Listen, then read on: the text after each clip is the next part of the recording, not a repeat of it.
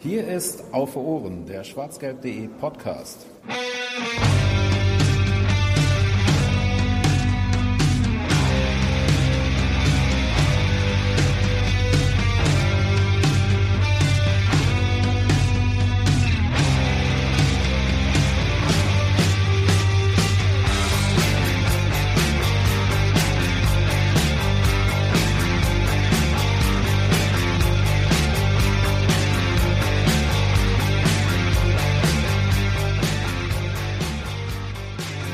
Moin Moin, Servus, Grüzi und Hallo zur zwölften Ausgabe von Auf Ohren, dem schwarzgelb.de Podcast über Borussia Dortmund. Ich wollte BVB Podcast, egal.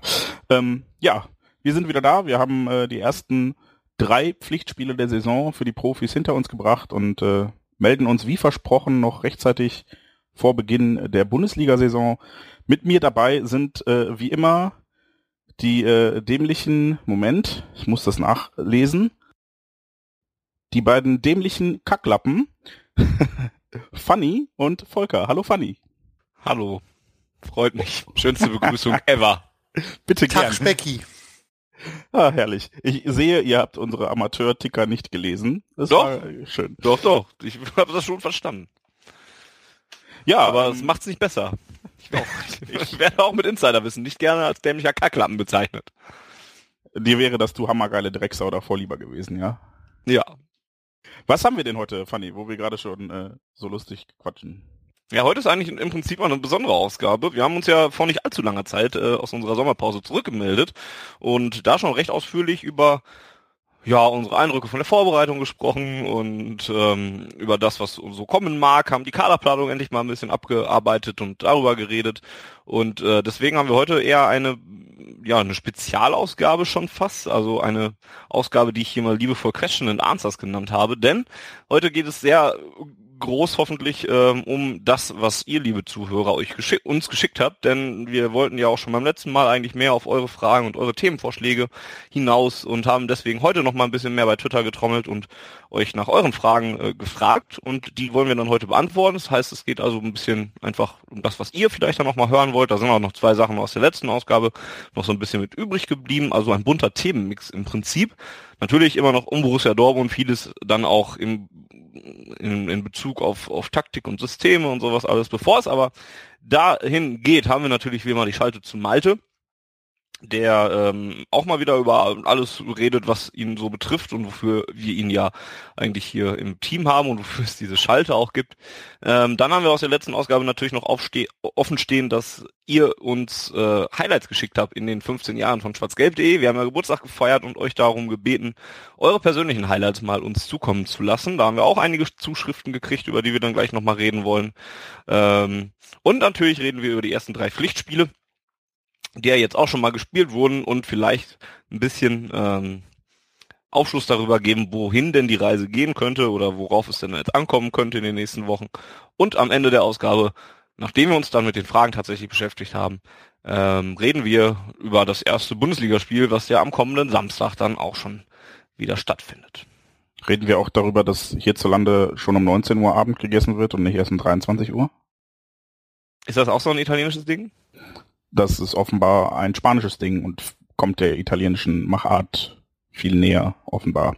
Also ganz aktuell, brandaktuell reingekommen, für uns jetzt so ein bisschen äh, unvorbereitet in diese Aufnahme, sind natürlich recht äh, lautstarke und auch kontroverse Aussagen von äh, Ciro Immobile, der äh, ja nachtreten musste, wie Michael Zorkes nannte. Wollen wir da kurz drüber reden?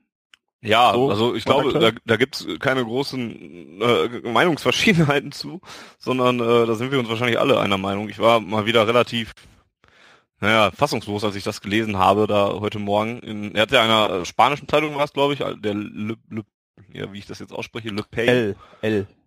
El Pay, ja. Ähm, hat, er, hat er ein Interview gegeben und hat da dann gesagt, ja, im Prinzip gesagt, dass alles beim BVB ja scheiße war. Ähm, dass Jürgen Klopp keine Taktik trainiert, äh, trainiert hätte, dass man ihn ja sowieso nicht mit in die Mannschaft genommen hat, dass er nie zum Essen eingeladen wurde und ähm, ja, dass das alles ganz grausam war. Und auch, das war die Knalleraussage an dem Interview, dass er sich die Bundesliga anspruchsvoller vorgestellt hat, meine Damen und Herren. da redet nicht derjenige, der 30 Tore in der letzten Saison geschossen hat, sondern der eigentlich keinen Anschluss hatte in, äh, in, in das Team und aber auch ähm, an den Sport, der da betrieben wurde und er gefloppt ist und ihm war die Bundesliga zu anspruchslos. Interessante Aussagen. Also ich war echt geschockt, als ich das gelesen habe. Ähm, fand es dementsprechend auch gut, was Michael Zorg dann mal klare Kante gezeigt hat und gesagt hat, dass das, wenn das denn so gesagt wurde, das hat er immer noch vorangestellt, dann ist das zum Kotzen, ähm, was auch ja, korrekt ist. ähm, und unprofessionell nachtreten hat er das natürlich genannt. Äh, ich verstehe es nicht. Also muss wohl wirklich, also während seiner Zeit hier ist es mir nicht so ganz aufgefallen, aber muss wohl ein sehr, sehr zweifelhafter Charakter sein. Und äh, ich glaube, wir können froh sein, dass wir ihn jetzt zumindest mal für eine Saison losgeworden sind. Oder Volker? Tja, jemand, der sich so äußert, ist nicht nur eine Saison weg, sondern der ist für immer weg bei uns. Das ist richtig. Das ist die Frage aber auch, die ich mir gestellt habe, was denn jetzt ist, wenn, also er ist ja jetzt erstmal nur ausgeliehen zu Sevilla, äh, das ist die offizielle Vorgabe erstmal. Ähm, aber was ist denn, wenn er jetzt einfach dann wiederkommt im Sommer? Ich meine, er hat ja das gültige Arbeitspapier, hat er ja noch und vieles wird da über diese Kaufpflicht oder sowas geschrieben, die es da ja geben soll bei Sevilla oder so, dass er sowieso aufgenommen wird. Aber theoretisch könnte er ja auch wiederkommen nach Dortmund. Also das will weder er, das will aber auch der Verein nicht. Aber was ist denn, wenn man im Sommer keinen Abnehmer findet und Sevilla ihn dann auch nicht nimmt? Ich stelle mal die Gegenfrage. Wenn du dich deinem Chef gegenüber so verhältst, deinem Arbeitgeber, was wird der Arbeitgeber mit dir tun? Ja, was, was, was kann er tun, ist die Frage. Weil, weil kann man einen Spieler feuern? Das hätten die Blauen sonst auch schon getan. Man könnte sie suspendieren, so wie man Boateng und Sam suspendiert hat. Du hast beim Feuern ja einfach das Problem, wenn du jemanden komplett freistellst, dann kriegst du auch keine Ablöse mehr, ne? Und das ist etwas, was bei jemandem, den du dann für 19, 20 Millionen gekauft hast und der mit, weiß ich nicht, 14, 15, 16 Millionen Euro in deiner Bilanz steht, äh, einfach nicht geht.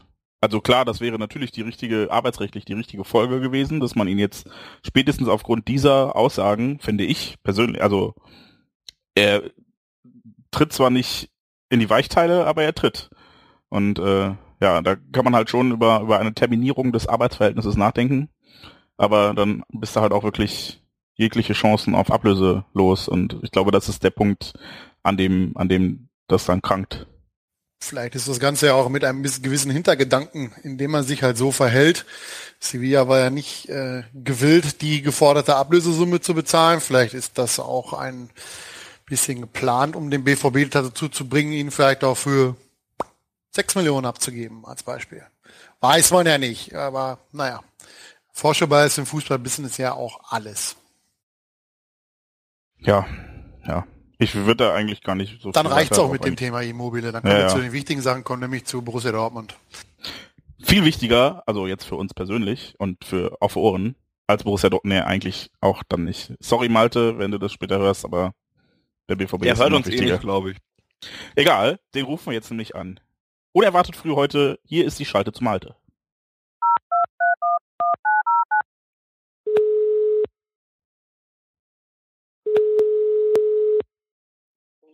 Abend. Hallo Malte, da sind wir schon wieder. Wo da sind wir schon wieder, ja, das freut mich, dass ihr auch mich da jetzt mal anruft, wo ich nicht im Zug irgendwo bei Koblenz sitze.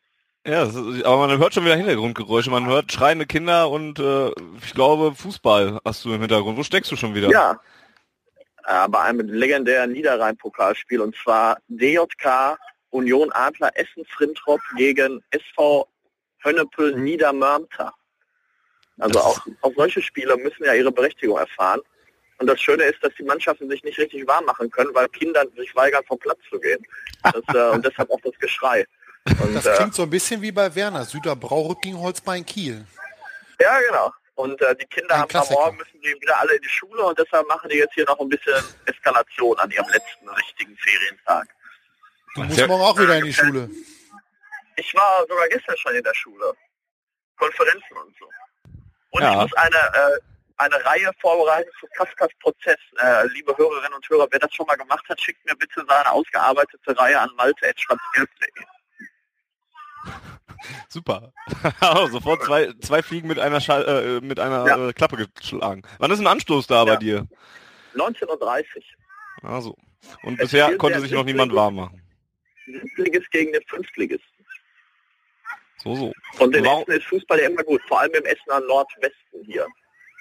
Und warum hast du dich genau für diese Partie entschieden? Och, das ist eine gute Frage, aber wo soll ich sonst hin, ne? Dienstagabend. Ich habe ja, Ja. keine Freunde und deshalb muss ich halt Fußball gucken. Cool. Ja, ähm, Ja. bevor es gleich losgeht, hast du ja zum Glück noch ein bisschen Zeit für uns. Ähm, und wir haben heute eine Ausgabe, wo eigentlich mal ja die Wünsche der Leute, die uns hören oder sich bei uns beteiligen, zu Range zu, äh, mit, mit einbezogen werden. Oh, Äh, okay. wir, wir beantworten Fragen, die wir über Twitter gekriegt haben und du hast einfach mal die Chance, über das zu reden, worauf du, du Lust hast. Äh, wir wissen ja alle, Also dass ich du ein... keine Fragen bekommen. Ja, du bist ja auch nicht mehr auf Twitter im Moment. D- Ja, das stimmt, aber ich meine, ich bin ja, ich lebe ja trotzdem noch auch so. Vielleicht gibt es ja Menschen, die sich an mich erinnern und gerne etwas wissen möchten über meine äh, Das ist- das ist- Expertise. Das ist übrigens eine Erfahrung, die ich irgendwann gemacht habe, als ich meinen Facebook-Account gelöscht habe, dass die Leute einfach dachten, ich sei tot. Diese sozialen Ja, Medien sind echt schlimm, ne? Ja, Vielleicht- das ist vielleicht äh, haben der sie sich auch nur gewünscht. Selbstmord. Ja, das ist der sogenannte digitale Selbstmord, den, der ja auch schon soziologisch äh, wissenschaftlich erforscht wurde. Cool. äh, auch noch Wissenschaft hier alles mit drin. Wundervoll. Ähm, worüber Ja. möchtest du denn reden?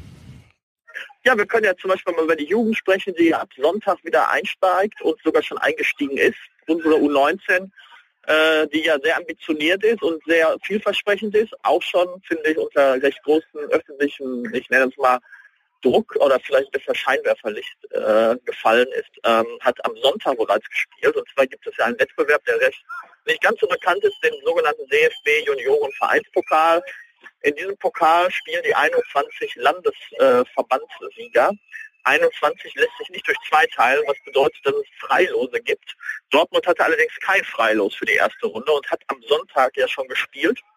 Äh, die Tore gibt es bei tvdfb.de auch nachzugucken. Man spielte in Brackel gegen Mainz. Ich war leider selber nicht vor Ort, weil ich an Chemnitz war. Und man gewann 2-0 gegen Mainz, die ja jetzt auch nicht so die schlechteste Jugendarbeit haben wollen. Äh, ja, Felix Passlack schoss, äh, wie soll es anders sein, könnte man fast schon sagen, das 1 zu 0. Äh, das heißt, er hat nahtlos offensichtlich an seine Form des Sommers angeknüpft und das 1-0 erzielt in der ersten Halbzeit und Janni Serra hat in der zweiten Halbzeit dann das 2-0 erzielt, sodass der BVB, die U19, in der zweiten Runde nun steht. Äh, Auslosung und Termine stehen da noch nicht fest. Dann ist man also jetzt schon, äh, genau, äh, lass mich kurz rechnen, man ist dann also schon im äh, Viertelfinale, 16 Mannschaften, nein, Achtelfinale. Ist das denn der Pokal, Genau. wo dann am Ende der Sieger dann äh, im Olympiastadion beim Genau. DFB-Pokalfinale Ganz rumrennt? genau. Und, ja, genau. Und das bedeutet also, vielleicht fährt man, also vielleicht hat man dann am Ende sogar zwei Mannschaften dort äh, und vielleicht aber auch nur eine, denn ich glaube, die U19 hat in so einem Pokalwettbewerb durchaus gute Chancen. Ähm, gerade mit Hannes Wolf und den angesprochenen Spielern, die alle hochgezogen worden sind aus der U17, recht gute Chancen, recht weit zu kommen. Und äh, das wäre natürlich sensationell, so ein Doppelpackspiel am äh, Samstagabend dann irgendwann in Berlin. Also mittags zu den Wie Abend groß ist das? U19. Ach so, ich dachte, die spielen am gleichen, im Ja. gleichen Stadion. Nee, War doch nee, früher mal so, oder? spielen, Lass mich nicht lügen, glaube ich, im Hans-Braun-Stadion da, was auch auf dem Olympiagelände ist, was, glaube ich, zu klein wäre, wenn unsere U19 tatsächlich dort äh, spielen würde. Also ich fände die alte Försterei dann ganz cool, irgendwie. Äh, aber gut, das ist jetzt der fünfte Schritt vorm äh, zweiten. Beim ersten abwarten, aber diesen Pokalwettbewerb sollte man auf jeden Fall im Auge behalten. Und ähm, Die U19 hat ja sogar schon bei dem Ruhrcup international, der jedes Jahr in Dortmund stattfindet, äh, was eigentlich ja nur so ein kleiner Testpokal ist und sowas, aber wo durchaus ja auch internationale Teams dabei waren ähm, oder dabei sind. Dieses Jahr war der FC Barcelona ja zum Beispiel auch immerhin angereist. Ähm, auch da hat man ja mal immerhin mal einen guten Eindruck gemacht, nachdem man da in den letzten Jahren sich nicht unbedingt mit Ruhm bekleckert hat mit der jeweiligen Vertretung. Äh, dieses Jahr ist man immerhin ins Finale gekommen und da dann nur an Köln, glaube ich, war es äh, gescheitert. Genau, aber die allerdings mit dem Altjahrgang antraten und wir mehr oder weniger mit dem Jungjahrgang dort waren, sodass man das nicht ganz vergleichen kann, aber insgesamt eine sehr erfreuliche Leistung. Aber schon am Sonntag wird es dann auch zum Härtetest kommen, weil unsere U19 spielt um 11 Uhr das erste Saisonspiel und zwar in Gladbach, bei denen es ja momentan auch recht läuft und da wird man mal gucken, inwieweit man dann auch in die Saison startet. 11 Uhr gibt es auch in Brackel ein Spiel und zwar die U17 äh, der deutsche Meister, der allerdings dann logischerweise nicht mehr ähm, äh, mit den Spielern der Meistermannschaft so voll bestückt ist, sondern auch dann nur mit dem Jungjahrgang des letzten Jahres. Die, die fangen um 11 Uhr am Sonntag an gegen Arminia. Was kann man denn von denen erwarten Das dieses heißt, Jahr? Jetzt zweimal äh, Meister geworden und jetzt sind die Leute, die da maßgeblich beigetragen haben, zu größten Teilen weg. Ja, aber der Jungjahrgang ist auch sehr stark. Äh, also da sind auch viele Auswahlspieler in der Nationalmannschaft. Ich nenne mal jetzt schon mal Namen, die man vielleicht dann im Laufe der Saison sollte. Es gibt einen Herrn oder einen jungen Menschen namens Schwermann, der sehr defensiv stark ist und den Linksverteidiger, äh, der auch schon aufgefallen ist in der Meisterschaftsendrunde, Jan-Niklas Beste. Äh, die beiden Namen sollte man sich merken. Und ähm, dann gucken, dann sollte man mal gucken, äh, wie die sich so entwickeln. Die U16 wurde ja Meister in der Westfalenliga, das heißt, da kommt offensichtlich vor dem Blauen, kommt offensichtlich auch wieder ein ganz guter Jungjahrgang äh, nach. Und ähm, ja, Hannes Wolf ist halt hochgezogen worden, auch als Trainer. Da wird man mal gucken müssen, wie der Benjamin Hoffmann das dann jetzt äh, erfolgreich hoffentlich Mhm. angeht. Werden das durch die Saison hindurch dann ja auch wieder wahrscheinlich im Auge halten, wenn wir wieder miteinander sprechen. Genauso wie wir die U23 und die Amateure dann ja äh, auch immer ansprechen wollen. Äh, die sind ja jetzt schon gestartet, haben schon zwei Spiele gemacht und diese wenig erfolgreich bestritten. Ähm, eins, das erste davon hast du gesehen ähm, gegen, in, in Düsseldorf. Äh, kannst du ja einmal kurz deine Eindrücke ähm, wiedergeben, die du Ja, damals ich, hattest? ich war ja schon bei Testspielen in Applerbeck und in Lünen, wo ich auch teilweise nicht ganz, äh, ich möchte jetzt nicht sagen erschrocken war, aber äh, teilweise auch jetzt nicht so überzeugt war. Und das hat sich dann gerade in Düsseldorf äh, manifestiert, wo ich tatsächlich dann erschrocken war. Also das war eine richtig schwache Leistung.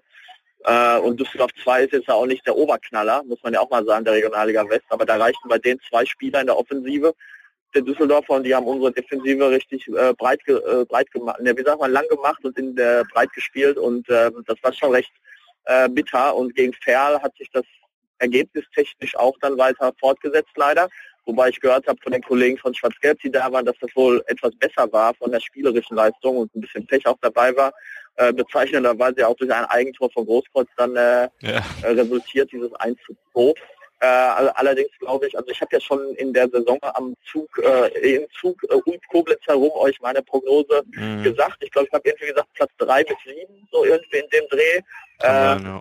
Das hat sich soweit bestätigt, äh, also beziehungsweise nicht bestätigt, weil wir jetzt ja sehr schlecht sind. Ich hoffe, dass man sich da so fängt noch im Laufe der Saison, weil ich glaube tatsächlich, also dass der der von vielen erhoffte, aber äh, sehr unrealistische Direktaufstieg, der ähm, nicht möglich ist, weil einfach die Mannschaft auch extrem jung ist. Also das ist ja fast eine äh, U19, äh, die ein bisschen äh, älter ist.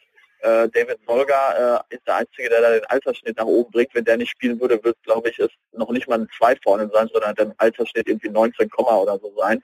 Und das ist halt in Regionalliga West tatsächlich dann schon recht hartes Pflaster. Äh, jetzt geht's ja Samstag zu Viktoria Köln. Rechne ich mir im Moment auch nicht so aus, aber ist halt auch sehr unberechenbar. Ne? Ähm, kann auch dann eine Überraschung werden, aber es wird halt schwierig. Die sind durch den Pokalsieg gegen Union Berlin natürlich auch on fire. Ähm, das Spiel fängt um 14 Uhr an im Sportpark Höhenberg. Wer es mit dem Auto machen möchte, der schafft es dann auch noch zurück nach Dortmund zu den Profis gegen Gladbach. Wir werden auch vor Ort sein, ich nicht, aber zwei Kollegen und werden euch hoffentlich von schwarzgelb.de dann äh, äh, allumfassend berichten können. Ja, besser kann ich es eigentlich äh, auch nicht mehr zusammenfassen. Ähm, jetzt hast du deine beiden Themengebiete abgedeckt, die du regelmäßig hier abdeckst bei uns, Jugend und Amateure. Ähm, wir haben eben schon über, also wir, der Rest unseres Teams, hat eben schon über Ciro Immobile gesprochen, dessen Interview heute äh, dann wieder für Schlagzeilen gesorgt hat. Da du ja der gewohnt sachliche Typ bist und, und äh, gerne mal dazu etwas sagen würdest, ähm, hast du jetzt auch die Chance dazu, über Immobile noch einmal herzuziehen, wenn du möchtest. Och, och, ich, da, ich bin ja sehr sanft geworden im Sommer, äh, aus bekannten Gründen, aber ich werde am Donnerstag dann, wenn ich zum ersten Mal wieder in die Schule muss, auch äh, mich beklagen in der örtlichen Presse, dass von meinen Kollegen im Lehrerzimmer mich auch noch nie jemand zum Essen eingeladen hat und mir nicht bei Behördengängen geholfen hat. Äh, und ähm, deshalb äh, möchte ich auch einen, nach Sevilla zur Schule wechseln, weil ich mich hier einfach so unwohl fühle. Allerdings habe ich noch keine Familie mit Kindern, von daher bin ich da nicht ganz der eins zu eins realistische Partner. Aber das tut schon weh, wenn man nicht zum Essen eingeladen wird. Ja, ja. Vor allen Dingen, wenn man so gerne isst wie die Italiener. Pizza. Genau. Ja. Sehr, Aber das geht ja auch nicht mal mit- mit dem Abendessen. Einladen. Aber so hat sich eben Moville immerhin, ist die Kaderplanung jetzt einfacher gewesen. Äh, durch, durch diese Aussagen ist es natürlich jetzt wesentlich einfacher, dann auch nächstes Jahr zu sagen, äh, Ali Viderci. Und ähm, gut, äh, seine Leistung war jetzt allerdings auch nicht so, dass man ihn äh, groß vermissen wird. Ähm, ist halt bitter, weil da halt viele, um das jetzt mal rein sachlich, faktisch an Zahlen zu messen, ist halt bitter, dass da so viel Kapital im Grunde jetzt den äh, Fluss runtergeflossen ist und äh, so viel verbrannt worden ist äh, letztes Jahr, weil ich glaube, das war ein vom äh, ja, finanziellen Aufwand her natürlich ein Fiasko. Aber gut, ist halt ein Fehleinkauf gewesen, gab es in der Vergangenheit schon, wird es auch in Zukunft wieder geben. Muss man jetzt durch. Zum Glück nicht ganz so oft in der jüngeren Vergangenheit zumindest. Ja. Und Ja. ich meine, wer als freiwillig zum FC Sevilla wechselt, der sollte auch grundsätzlich schon mal auf charakterliche Eignungen getestet werden. Das stimmt, ja, da passt er eigentlich ganz gut hin, das wahr. Aber vielleicht kommt er dann ja mit Expertisen im Zeitspiel zurück. Und Ja. als, vielleicht kann er auch einen Anschlussvertrag beim BVB kriegen, nämlich als Trainer für die Balljungen, um die Spielstand äh, abhängig äh, zu coachen. Wer damals nicht in Sevilla war, wird wissen, worauf ich anspiele. Ja, wir können uns da alle noch ganz gut daran erinnern. Boah, wie dieser, wie Ja. dieser kleine blöde Balljunge, ne, den Ball gefangen hat im Aus, auf die Tribüne gelaufen ist, erstmal so zwei Treppen hoch und dann den Ball erst zurückgeworfen hat, ne? Ich, oh, ich krieg schon wieder Ja. Schale vor dem Mund. Okay. Ähm, ja, laut meiner Uhr geht's in vier Minuten los bei, bei dir, wenn die jetzt äh, si- sich warm gemacht haben zumindest. Ja, ja, Ich hätte aber noch eine Frage. Ich habe ihm gesagt, er soll noch ein bisschen warten, aber wenn ihr jetzt soweit seid, dann kann ich ihm auch sagen, er kann das Spiel anfangen. Na, Jens Eine hat noch eine Minute Frage. Ultras. Ja, ja, ist ja klar, dass die hier warten müssen, bis ich fertig bin. ne? Ich meine, auf für Ohren geht natürlich vor diesem äh, legendären Niederrhein-Pokalspiel. Das wird doch auch sicherlich live über die Stadionlautsprecher übertragen. Genau. Ja, Ja. selbstverständlich. Mit Stream. Ihr seht nur die Kamera bei euch nicht. Scheiße. Ja, also Zieh mal schnell zieht wieder er eine Hose an. ja, genau. Jens hatte aber noch eine Frage, hat er gerade eben reingerufen. Oh, okay. Ja, wir haben ja ähm, so ein bisschen, wir machen ja so Question and Answer Folge heute, dass wir die Twitter-Fragen beantworten, hatte, hatte Fanny ja schon gesagt am Anfang. Und ähm, da gab es eine Frage zu Marvin Duksch. Könntest du über den Oh ja. noch ein bisschen was erwähnen, äh, erzählen? Ich weiß gar nicht so, ich habe nur gehört, dass der wohl unsäglich aussah vom Outfit jetzt am Samstag gegen äh, Ferl auf der Tribüne. Da er hatte wohl straff besetzte Turnschuhe an. Ähm, ja gut, aber wer äh, nach drei Einsätzen in Paderborn, äh, da kann man sich natürlich auch leisten, so rumzulaufen in der letzten Saison. Nee, ich weiß nicht, was mit dem passiert. Ähm, in eurem Spielbericht stand ja ganz richtig, dass David Wagner äh, ja wohl angeblich jeden Tag betet, dass er bis zum 31. August bei uns bleibt. Äh, ich glaube daran nicht, weil ich glaube nicht, dass er Bock hat, wieder zurück äh, runter in die vierte Liga zu gehen. Und ähm, ich weiß auch nicht, ob er vielleicht so charakterlich dann auch in die Mannschaft äh, passt. Äh, ich glaube eher, dass er noch einen Verein vielleicht in der zweiten Liga findet. Vielleicht leitet man ihn sogar noch mal aus. Ähm, allerdings jetzt, wenn ich wetten müsste, würde ich nicht sagen, dass er im, in diesem Jahr bei Borussia Dortmund 2 spielen wird. Okay. Gut, dann äh, würde ich sagen, habt viel Spaß bei dem äh, hochklassigen Spiel, das du jetzt siehst. Ähm, Danke, danke. ja, wer, wer jetzt unbedingt wissen will, wie das Spiel nachher dann, wenn ihr es hört da draußen, ausgegangen ist, muss das dann wahrscheinlich auf eigene Faust in Erfahrung bringen. Ja, Aber, äh, die kommen. ja, Ja. oder Fußball.de ist ja auch manchmal sehr auskunftsreich. Okay, ja, vielen Dank einmal für deine Ja. Zeit. Diesmal hat ja ohne Funkloch gepasst äh, und viel, viel Spaß beim Fußball. Bis zum nächsten Mal. ja, dir auch einen guten Start in dein neues äh, Schuljahr. Ja, danke ebenso. Lehrer unter Ebenso. sich. Jo, Tschüss, Malte. Ciao. bis dann mal wieder. Tschüsschen. Ha, das war sie, die schaltet zum Mal. Der ist so, der ist so zahm geworden, ne? Ja. Das nicht auch schlimm? Ich, Ich habe jetzt gedacht, er ledert noch mal so richtig schön über Chiro ab, nachdem wir ja auch recht sachlich drüber geredet. Ah, toll. Naja. Der ist Aber ich gereift. Ich bin, Ja. ich bin gespannt, ob das jetzt, ne, also er ist ja auch in einer Zeit, da wird man als Fußballfan ja auch so ein bisschen gezähmt. Da gibt's dann so ein, so gibt's nur blöde Testspiele und so und hat keinen Fußball, wenn man nicht gerade im Niederrhein-Pokal durch die Gegend juckelt und da ist alles so ein bisschen langweilig. Lass den jetzt mal wieder drei Wochen zu Borussia spielen fahren und sich aufregen über alles. Ich weiß nicht genau, ob das jetzt Dauerzustand bleibt. Vielleicht ist es auch einfach so ein bisschen Urlaubseffekt gewesen jetzt. An, ansonsten ist das auch nicht mehr meine Schalte zur Malte, wenn er sich nicht mehr richtig aufregt. Ja, das ist, es funktioniert einfach nicht mehr. Ne?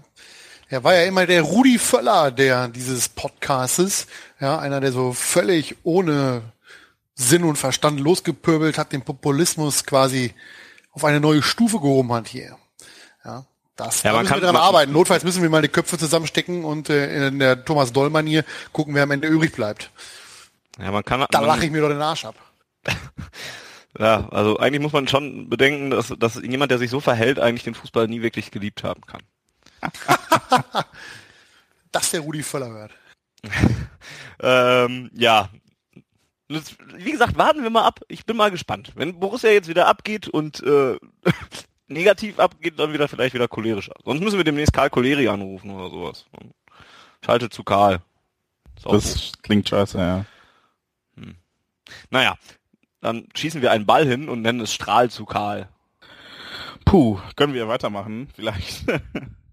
Ja, machen wir weiter. Äh, wie gesagt, wir haben euch ja ähm, aufgerufen bei der letzten, in der letzten Ausgabe von Auf Ohren, ähm, euch ein bisschen interaktiver mit uns äh, zu beschäftigen und uns mal zu sagen, was ihr denn in den letzten 15 Jahren schwarzgelb.de, denn so lange gibt es diese Internetseite schon. Ich habe heute mal geguckt, Auf Ohren gibt's noch nicht ganz so lange, aber wir gehen stark auf unseren ersten Geburtstag zu.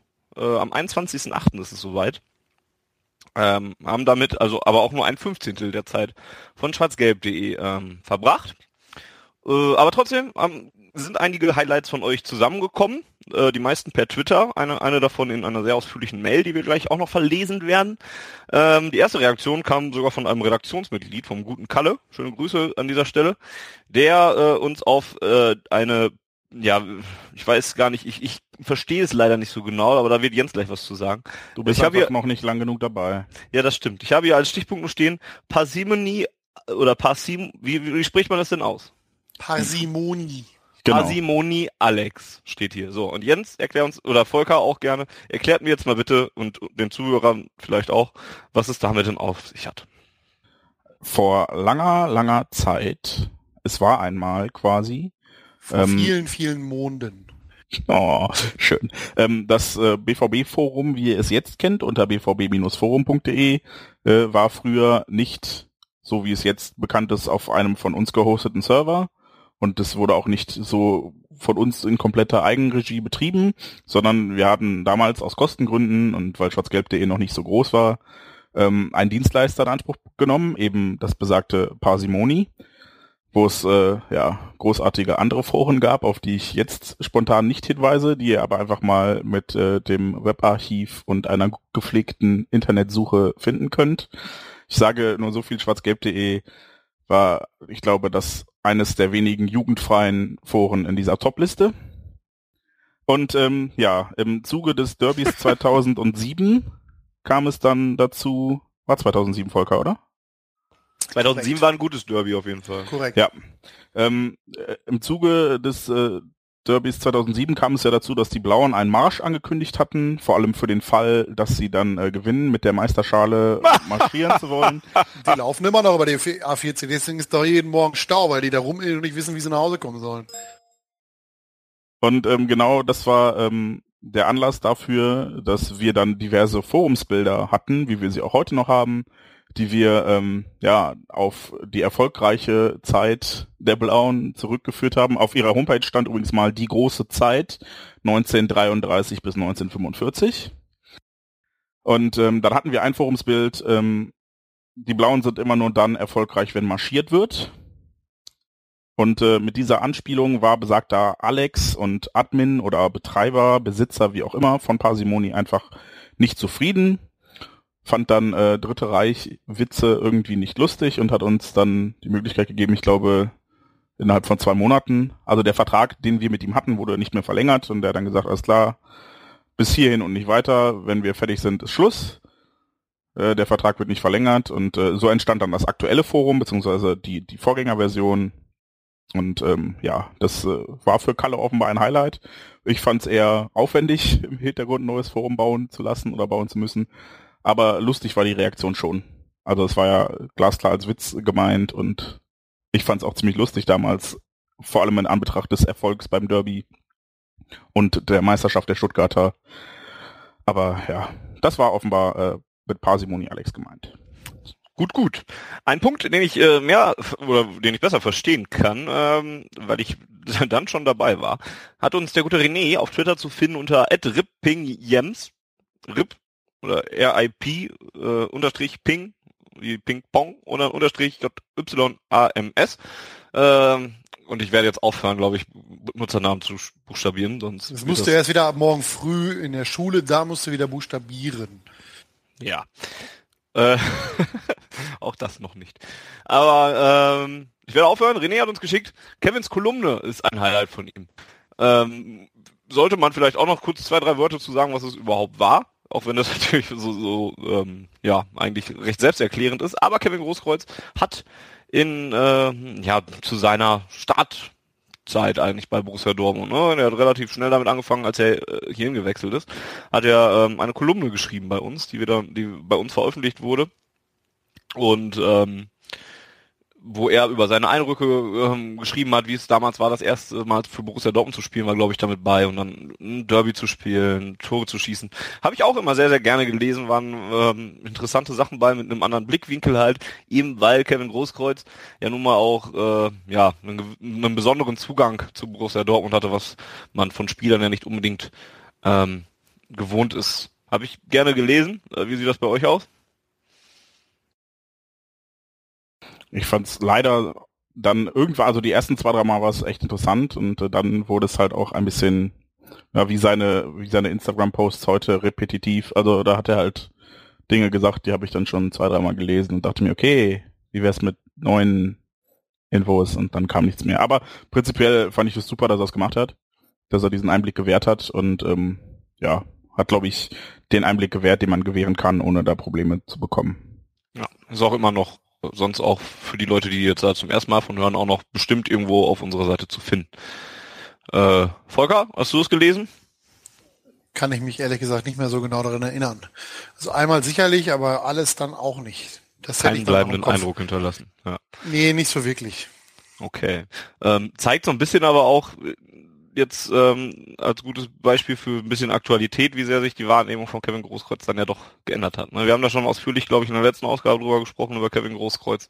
Ähm, kommen da gleich sicherlich auch nochmal zu, aber ähm, damals hat man ihn dann doch mal ein bisschen anders wahrgenommen und heute mehren sich ja zumindest kritische Stimmen ähm, zum Spieler mit der Nummer 19. Ähm, ein weiteres Highlight, was uns Alexander geschickt hat, zu finden unter äh, Alexander F036, äh, die IM Spätzle-Reihe. Und das ist vielleicht sogar eine oder einer von den, eine von den Reihen und den Sachen, die schwarzgelb.de ähm, ja ausmachen, groß machen, sage ich mal. Also ich kann mir durchaus vorstellen, dass es mehrere gibt, die, wenn sie äh, an schwarzgelb.de denken, auch an die IM Spätzle-Reihe denken. Es ist ja nicht nur Spätzle, es gibt ja noch andere inoffizielle Mitarbeiter, aber Hier im Keller. Genau, leider nicht mehr. IM Zuckerhut ist auch noch da. Ja, ja. Aber das ist ja das Ganze. Ne? Also auch da, wer es noch nicht kennt, lest es euch nochmal ein. Es geht um ähm, ja, Geheimagenten quasi. Ähm, das, eigentlich dürfen wir das nicht so sagen jetzt hier, weil dann fliegt es auf. Ja, das stimmt. Also ihr merkt schon Top Secret, lest es euch selber durch und dann werdet ihr wissen, was gemeint ist. Hat äh, ein bisschen was mit ähm, mit unseren geliebten Nachbarn zu tun. Ähm, ja, dann ist ein Punkt erreicht, den habe ich auch nur so ein bisschen mitgekriegt, weil ich muss das ehrlich zugeben, ich nicht so wirklich Forumnutzer bin bei uns. Ähm, das seid ihr beiden mehr. Und deswegen habe ich das nur am Rande ein wenig mitgekriegt oder äh, ja darüber gelesen. Isa äh, bei Twitter at Marisel09 hat uns geschickt, dass Tulius Abschied. Ja, es ist falsch, das Wort Highlight zu verwenden, aber ähm, einer ein, ein sehr prägender Moment, ein wichtiger Moment in der Geschichte von schwarzgelb.de war. Ähm, kann das einer von euch ein bisschen äh, mit mehr äh, Geschichte versehen als ich. Jens zum Beispiel. Ihr seid heute nicht sehr gesprächsbereit. Ich hatte gehofft, diesmal erzählt Volker, sonst rede ich mal die ganze Zeit. Ich kann mich doof. nicht so, also ich, ich weiß, dass er eine tödliche Krankheit hatte und dass er sich dann aufgrund dessen, dass er wusste, dass es ja nicht mehr allzu lange dauert, äh, wie er unter uns weilt, sich dann halt offiziell aus dem Forum verabschiedet hat. Aber was er nun genau hatte, weiß ich ehrlich gesagt nicht. Nee, ich auch nicht. Ich finde das auch nicht relevant. Also jetzt, ja, ne, das ist ja auch hochpersönlich. Aber es war dann, so wie Volker sagte, es gab einen Nutzer, Tulio, der relativ aktiv war auch und äh, relativ viel geschrieben hat. Und äh, der sich dann irgendwann verabschiedet hat und das das hat glaube ich allen, die das gelesen und wahrgenommen haben, nochmal so vor Augen geführt, wie klein so ein Problem wie die Aussagen von Ciro Immobile sein können, wenn man äh, um sein eigenes Leben kämpft oder den Kampf sogar verliert oder verlieren muss. Und ähm, ich glaube, das hat sehr viele bewegt und dann äh, gab es dann auch, ich glaube, es war das Champions League Finale, was wir dann erreicht haben sogar, oder? War das eine Saison vorher noch? Das kann gut sein. Es war auf jeden Fall eine, in einer sehr erfolgreichen Phase Ja. eigentlich, wo alle nur irgendwie über, über voller Vorfreude über irgendwelche Spiele gesprochen haben und dann hat er sich da verabschiedet. Vor allen War Dingen, das, also- war das nicht sogar, war das nicht sogar vor dem oder nach dem Spiel gegen Malaga, wo alle mega euphorisch waren? Ich, ich weiß es nicht mehr genau. Auf jeden Fall passte das so da eigentlich nicht so wirklich rein und hat alle so ein bisschen wieder ja, auf den Boden der Tatsachen geholt. Ähm, ich erinnere mich halt auch noch an, an, an, den, an den Thread halt, wie gesagt, nicht ähm, in, in dem Sinne, dass ich ihn komplett verfolgt hätte und alles verstanden hätte, aber was, was mich da auch noch ähm, bei auf jeden Fall ja, berührt hat oder was ich, äh, woran ich mich erinnere, ist die Tatsache auch, dass ähm, wir ärgern uns ja häufig über das Forum und über manche Beiträge, die man nicht so ganz nachvollziehen kann und dass da manchmal auch Leute rumlaufen, deren Ansichten man nicht unbedingt teilen kann und die auch manchmal nicht in der Lage sind, sich äh, gewählt auszudrücken. Ähm, aber in dem Thread war es dann schon so, dass da man doch gemerkt hat, dass, dass sowas auch einfach verbinden kann, dass die Leute ähm, sich da zusammenreißen können. Und da, da waren so viele Antworten drauf und alle und aber auch alle in einer sehr angenehmen Atmosphäre. Ähm, ja, und, dass da auch die Community, sage ich jetzt mal, da auch durchaus ähm, bewiesen hat, dass man da auch durchaus mal ähm, andere Seiten aufziehen kann, habe ich sehr positiv noch in Erinnerung. Ich suche es gerade mal kurz ein, bei Google. Ich suche es in unserem Forumsarchiv und das ist leider super langsam. Ach Hörst so. du das, Vigi? Entschuldigung. Ja, also ich meine, es war äh, kurz vor irgendeinem wichtigen Spiel, als das dann jemand nochmal rauskramte und ein, ein für Tulio Gewinn, wer das jetzt gemacht hat. Und das war, ja, es war, wie gesagt, es hat einem sehr die Augen geöffnet, dass das eigentlich in Anführungsstrichen nur Fußball ist, worüber Ja. man sich da dann oft in den Haaren hat, gerade auch im Forum. Und ja, das war, war ein wirklich ein berührender Moment. Liefern wir sonst gegebenenfalls nochmal nach. Beim letzten Mal haben wir es ja auch geschafft, das, den Kaffeefilter-Thread nochmal nachzuliefern. Auch wenn der, ich hab, mich hat er persönlich enttäuscht, muss ich sagen. Ich hätte mehr äh, äh, erwartet, nachdem ihr da so von gesprochen habt. Ähm, Du hast halt auch keinen Humor im Gegensatz. Das muss man ja auch mal so sehen. Das ist ja Vielleicht Pseudo-Lachen von dir, ansonsten gehst du ja zum Lachen in den Keller.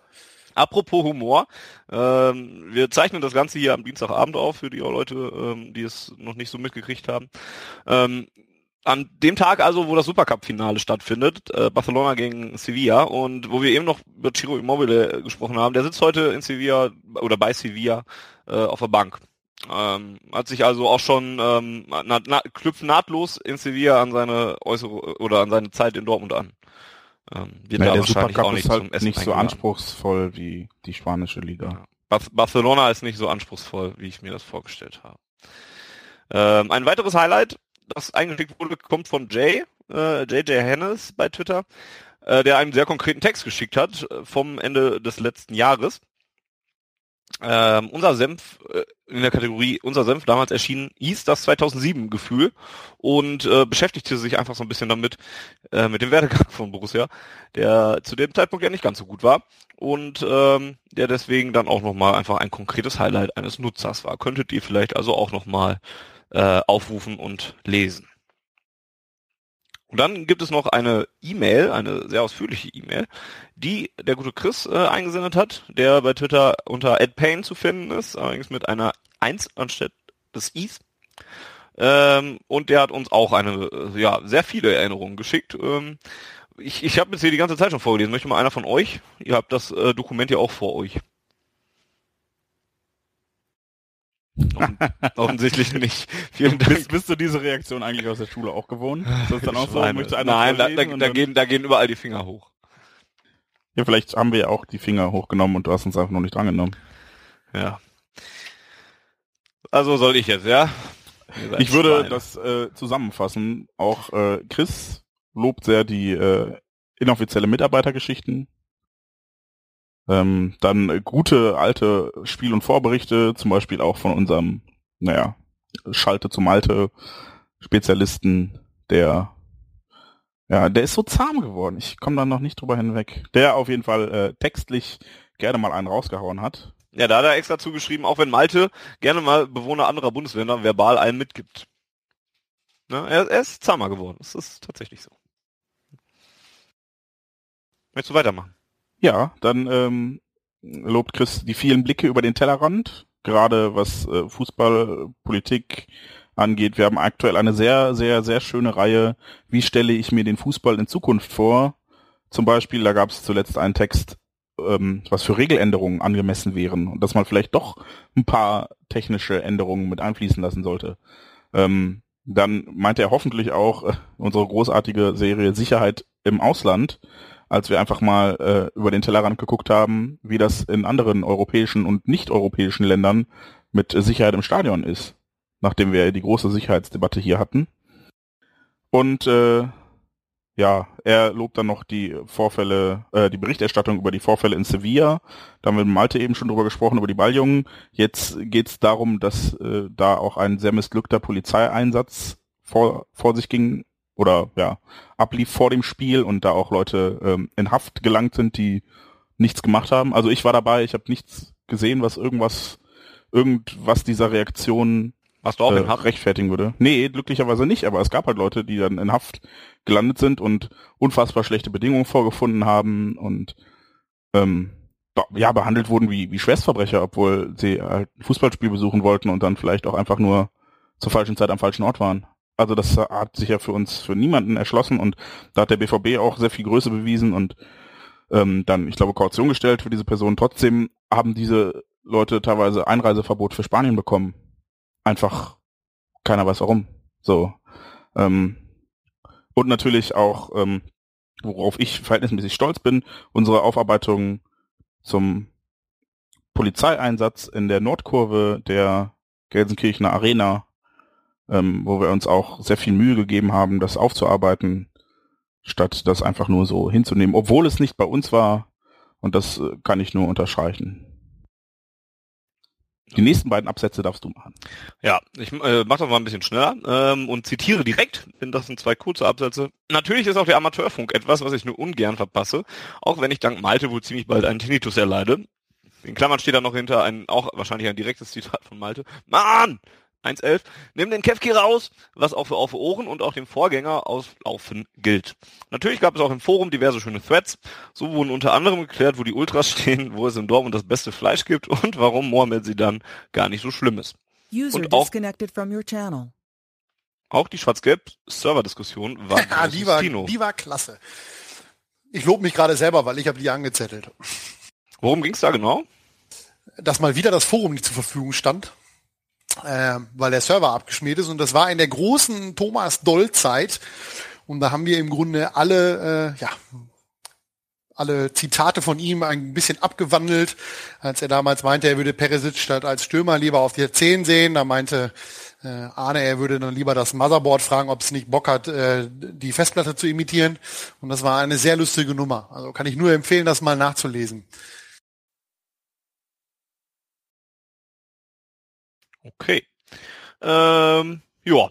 Es ging um Laden Petric übrigens, Thomas Dolzeit und nicht Ivan Perisic. Ah, Entschuldigung, natürlich, um Laden Petric. Der mir immer noch ein Abendessen schuldet. Ich lädt halt keiner ein, deswegen bist du ja wahrscheinlich auch, wenn du jemand mal zur, keine Ahnung, zu Kirche oder so wechselst oder ins Ausland, wirst du natürlich deutlich rumheulen, dass die hier niemand eingeladen hat zum Essen.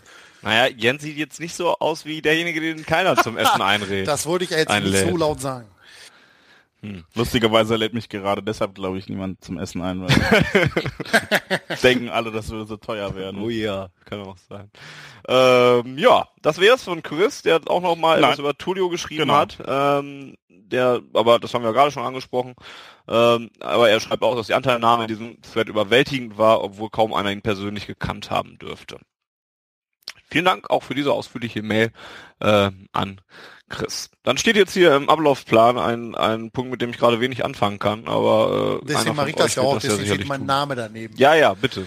Ja, wo wir gerade über schöne äh, Threads im Forum re- reden, äh, da gab es mal einen User, ich glaube, den gibt es nicht mehr, RN09, der in äh, der Saison 2011, 2012 äh, nach sieben oder acht Spieltagen der Meinung war, er müsste einem gewissen Robert Lewandowski sämtliche sportliche Qualitäten absprechen und äh, ihm doch nahelegen zu wechseln, weil er bei Borussia Dortmund einfach sportlich äh, keinen Wert hat und auch äh, nie das Tor treffen wird. Und äh, im Anschluss an dessen Thread oder Thread äh, traf er dann gleich an acht Spielen in Folge. Und ähm, für mich ist er N09 derjenige, der damals dafür gesorgt hat, dass äh, Robert Lewandowski weiß, wo die Hütte steht und äh, ihn äh, bitterböse bestraft hat. Das habe ich ihm dann auch jedes Mal im Forum aufs Brot geschmiert. Ähm, und irgendwann hat er, glaube ich, entnervt aufgegeben und ist leider nicht mehr Mitglied unseres Forums um zu schreiben, dass äh, Henrik Gitarre eine Vollpfeife ist und der nie im Leben hier bei Borussia Dortmund auch einen Stammplatz erreichen wird. Ist er ja auch. So sieht's aus. Aber schöne Überleitung, denn mit Henrik Mkhitaryan sind wir... Stark, oder? Das hättest du so nicht selber nicht hingekriegt. Nee, das ist wahrscheinlich richtig, ja. Ähm, sind wir von Schwelgen in Erinnerung zu aktuell äh, quasi gesprungen. Wir wollen noch über die letzten drei Pflichtspiele reden. Denn es ging ja schon zur Sache bei uns. Mikitarian, mit Hattrick Mikitarian, der äh, ja sensationelle Spiele gemacht hat. Zweimal gegen Wolfsberger AC und einmal auch gegen Chemnitz und das waren alles drei eigentlich gute Spiele. Ich guck mal gerade hier, die Kickernoten stehen dabei. Habe ich mir rausgesucht, zumindest für die Spiele im, in der Europa League. 2-5 äh, im Hinspiel beim Wolfsberger AC und im Rückspiel eine glatt 1. Äh, was anderes gab es dann natürlich auch nicht. Und auch im Pokal hat er auch kein schlechtes Spiel gemacht. Ähm, wollen wir mit Henrik Mkhitaryan anfangen, wenn wir da jetzt gerade eh äh, so gerade dabei sind? Hm. Wir wollen ja, wir müssen ja nicht unbedingt jetzt Spiel einzeln jetzt komplett durchsprechen, aber Henrik Mkhitaryan ist wahrscheinlich der, der äh, am meisten auf sich aufmerksam gemacht hat. Äh, Gott sei Dank, kann man ja nur sagen. Wir haben da ja auch schon ausführlich drüber gesprochen. Äh, vor allem ihr beide habt auch schon sehr ausführlich darüber gesprochen. Ähm, in einer der vorherigen Ausgaben. Äh, jetzt muss man natürlich wieder aufpassen. Alle Leute lieben jetzt Henrik Mkhitaryan natürlich wieder, auch wenn sie ihn vorher weggeschrieben haben und alles. Und wir waren ja eigentlich immer der Meinung, dass wir schon wissen, dass er äh, ein sehr guter Fußballspieler ist, aber es irgendwie nicht abruft und es zu verhext ist. Ähm, jetzt hat er drei gute Spiele gemacht, dabei äh, an jedem Tor teilgenommen, außer an einem. Und ähm, ja, was? An einem Tor nicht beteiligt? Ja, 8 von 9. Verkaufen! Die Nulpe. von 9, ne? Nulpe, ey. Der kann nix, ey. Meine Fresse ist das ein Schwachkopf, ey. Direkt verkaufen. Ähm, ja. Äh, zu meiner Frage eigentlich, kann man jetzt schon sagen, dass der Knoten geplatzt ist und erwarten wir jetzt eine richtig, richtig große Saison von Henrik Mkhitaryan oder ist das alles natürlich noch wieder mal viel zu verfrüht und man sollte jetzt nicht auf äh, direkt in Lobeshymnen ausarten? Volker, du warst immer der, der, der krasseste Mkhitaryan-Verteidiger noch. Das bin ich auch immer noch. Ich fühle mich ja aktuell ein bisschen bestätigt äh, in dem, was ich immer gesagt habe, dass wenn er sich wohlfühlt hier und wenn er, wenn er äh, eine, ja, es ihm gelingt, seine, seine Qualitäten auf die Wiese zu bringen, auf den Rasen zu bringen, dass er ein Spieler ist, der uns unglaublich weiterhilft. Das hat er jetzt in den ersten drei Spielen gezeigt. Äh, und an sieben von acht Toren in den Pflichtspielen beteiligt zu sein, äh, selbst wenn die Gegner jetzt nicht das oberste Kaliber sind oder gewesen sind, äh, das schafft nicht jeder. Und äh, das kann man ihm durchaus mal hoch anrechnen, dass er da äh, richtig, richtig gute Leistung gebracht hat. Wobei äh, meiner Meinung nach er das auch schon äh, in der letzten Saison zum Ende hin gemacht hat, äh, als äh, im Grunde nachdem Jürgen Klopp seinen Abschied äh, bekannt gegeben hat. Ob das da jetzt einen gewissen Zusammenhang gibt, weiß ich nicht. Ähm, kann ich mir aber durchaus Na, aber muss man ja muss man ja hinterfragen, ne? Also ja, gerade also auch weil Tuchel ihm ja auch vollstes Vertrauen anscheinend gibt und Tuchel ja ganz klar sich hinter Mikitarian gestellt hat und am Schwärmen ist in Interviews äh, von Mikitarian. Das wäre schon ein arger Zufall, sag ich mal, wenn das jetzt gar nichts miteinander zu tun hätte, denke ich. Ja, wir, wir können es halt nur, wir können halt nur darüber spekulieren, wir wissen es ja selber nicht. Ähm, aber es macht schon einen gewissen, einen gewissen Eindruck dahingehend, dass sich mit Gitarren vielleicht unter Jürgen Klopp nicht hundertprozentig wohlgefühlt hat. Das ist völlig in Ordnung. Ich kann mir nicht vorstellen, dass sich jetzt alle, wie viele Spieler haben wir im Kader? 28 oder 29 Spieler alle unter Tuchel total dürfte wohlfühlen, auch wenn sie es vielleicht äh, in der Bildzeitung oder wo auch immer äh, das ein bisschen anders darstellen. Ähm, das bei so einem großen Kader, da gibt's einfach nicht nicht 100 Prozent, äh, dass alle 100 Prozent hinter dem Trainer stehen und alle total super duper mit ihm gestellt sind. Ähm, das kann ich mir ehrlich gesagt nicht vorstellen. Ja. Jens, auch du hast, hast Mikitarian ja gefeiert, wiederholt und zu Recht.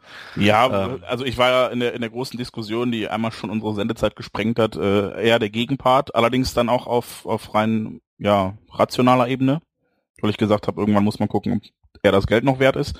Und ich würde auch jetzt eher noch ein bisschen auf die Bremse treten, denn dass Mikitarian in Vorbereitungen oder Testspielen alles abgeschossen hat, das kenne ich auch aus den letzten beiden Jahren. Es waren aber Pflichtspiele. Natürlich, aber eben halt auch Gegner, die man vielleicht jetzt nicht unbedingt mit äh, Borussia Mönchengladbach vergleichen kann. War er, war, in der letzten, war er in der letzten Saison nicht auch schon wochenlang verletzt in der Vorbereitung? Nee, ganz am Anfang hatte er sich, äh, als er hier ankam, direkt verletzt, glaube ich. Und letzte Saison. Ja, die Klassiker, irgendwas mit dem Sprunggelenk, irgendwie. Genau. Weiß gerade nicht, kann auch in der ersten Saison gewesen sein. Ja, er war in der ersten Saison, ja. ja. Okay. Äh, Jens, Entschuldigung. Kein Problem. Ähm, ja, also prinzipiell würde ich, bin ich immer noch derjenige, der sich vermutlich am meisten freut, wenn das, wenn das gut geht, aber ich möchte ein bisschen auf die Bremse treten. Ähm, ich äh, erwarte jetzt nicht, dass er 40 Scorerpunkte holt in der Liga. Auch wenn es bei uns im Forum schon wieder lustige Wetten, was heißt lustige? Ich finde das eine ziemlich gute Wette gibt. Da hat ein User äh, angeboten, wenn Hendrik Mikitarian in Liga und Pokal 30 Scorerpunkte holt, spendet er 1000 Euro an die Nevin Subotic Stiftung. Das ist gut. Das sollten mehrere Leute machen. Also es sollte vor allem einer dagegen wetten und sagen, wenn er das nicht schafft, schafft er nicht und spendet dann das Geld. Sonst ist ja doof. Aber ja, wir wollen ja, dass er 30 Scorerpunkte macht. Ja. Jedenfalls ja. ist die Wette sogar noch gestaffelt. Das heißt, äh, so ganz ohne wird die Nevin Supported Stiftung nur auskommen, wenn Henrik wirklich eine schlechte Saison spielt. Das ist gut. Und danach sieht es zumindest ja jetzt erstmal nicht aus. Äh, genau. Ähm, ich wollte noch kurz zu dem, was Volker eben sagte, mit äh, Trainer und Klarkommen und Klopp, Tuchel, Mikitarian äh, sagen, dass äh, Tuchel gestern ja bei den Ruhrnachrichten und Radio 91.2 zum 1909 Talk zu Gast war und da auch ähm, sehr interessante Sachen in, in der Hinsicht gesagt hat. Das äh, ist ja ganz, also einerseits, wie Volker sagte, ist es ganz normal, dass du als Trainer oder auch als Spieler nicht mit jedem klarkommst.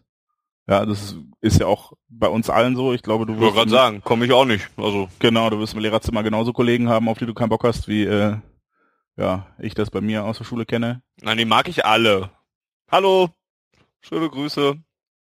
Arschkriecher. Tu ich wirklich, wir sind auch echt wenig. Also wir sind ja auch nicht viele. Aber ja, und ähm, ja, was Tuchel vor allem sagte, ist, dass er und Vegetariern, glaube ich, sehr ähnlich sind, sich so vom Typ Mensch sehr analytisch, sehr, sehr strukturiert. Und ich kann mir schon vorstellen, dass Klopp da ähm, für Vegetarier das Ganze so ein bisschen zu sehr aufgeladen hat, emotional.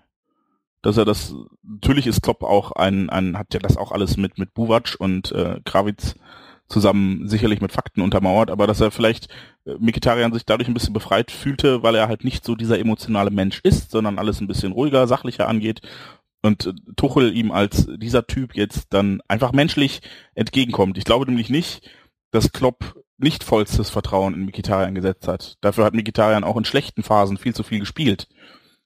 Anders als Immobile zum Beispiel, der, wenn er schlecht gespielt hat, der dann auch draußen geblieben ist. Bei dem würde ich schon sagen, dass Klopp ihm nicht vertraut hat. Oder zumindest nicht über das, was normal ist, hinausgehend. Ähm, deshalb würde ich jetzt ja mich nicht aus dem Fenster lehnen und sagen, Mikitarian spürt jetzt endlich vollstes Vertrauen, hatte er vorher nicht. Nö, aber ich glaube, dass äh, er einfach mit der Art, wie Tuchel als Mensch ist und wie als Trainer ist, vielleicht einfach besser zurechtkommt und dass ihm das eher liegt als Klopps emotionale Art, die er hatte. Und vielleicht kommt ihm auch das Spiel entgegen. Ähm, was halt sehr auffällig ist in den ersten Spielen, meiner Meinung nach, ähm, das Spiel ist deutlich breiter, es wird viel, viel mehr auch über, über die Flügel gespielt. Das mhm. ist meine, meine, meine erste optische Einschätzung von den ersten drei Pflichtspielen. Und es wird aus der Distanz, sprich außerhalb des 16 Meter Raums aufs Tor geschossen. Oh, Wenn ja. ich es jetzt richtig im Kopf habe, ist sowohl das 3-0 als auch das 5-0 gegen Wolfsbeck aus der Distanz herausgefallen, also mindestens mhm. von außerhalb des Strafraums. Wobei, nee, Quatsch, das 5-0 war eins, wo er in den Strafraum reinläuft, zwei Leute nass macht und dann aufs kurze Nein, Eck. das war das vierte. Äh, ja. Das vierte? Gut, also zwei waren noch definitiv. Okay. Ähm, das hat unter Klopp nicht gegeben. Also generell, dass, dass viel aus der Distanz geschossen worden ist in, den, in der letzten Saison. Da war es, war es für mich sehr auffällig, fand ich. Ähm, und in diesem Jahr ist es, vielleicht auch, weil ich ein bisschen darauf achte, ist es schon ein bisschen auffälliger, dass wir aus der Distanz aufs Tor schießen. Ähm, auch gegen Chemnitz, der, der Lattenschuss von Äh, beide Aluminiumtreffer, der eine war ja, war ja wegen Abseits dann äh, eh annulliert worden, und der zweite von Gündogan in der Schlussminute. Ich glaube, die waren beide von außerhalb des Strafraums. Ähm, und wie sage ich immer so schön, wenn du nicht aufs Tor schießt, zwingst du den gegnerischen Torwart auch nicht dazu, mal so einen Patzer zu machen, wie beim, wie beim 3-0 der Torhüter der Wolfsberger. Man muss auch einfach mal schießen. Obwohl Klopp das ja auch immer gesagt hat, aber es wurde halt nicht umgesetzt. In der Regel wurde die Murmel versucht, irgendwie über Klein-Klein in den 16er zu bringen und dass dann mal irgendeiner elf Meter vorher äh, frei vor der Bude auftaucht. Ich glaube, ja. das war bei Klopp zuletzt einfach so eine Kopfsache. Ich glaube, die wollten dann einfach, ne, wenn du aufs Tor schießt, erstens äh, ist die Wahrscheinlichkeit, dass du triffst, nicht so hoch, wie wenn du aus kürzerer Distanz schießt.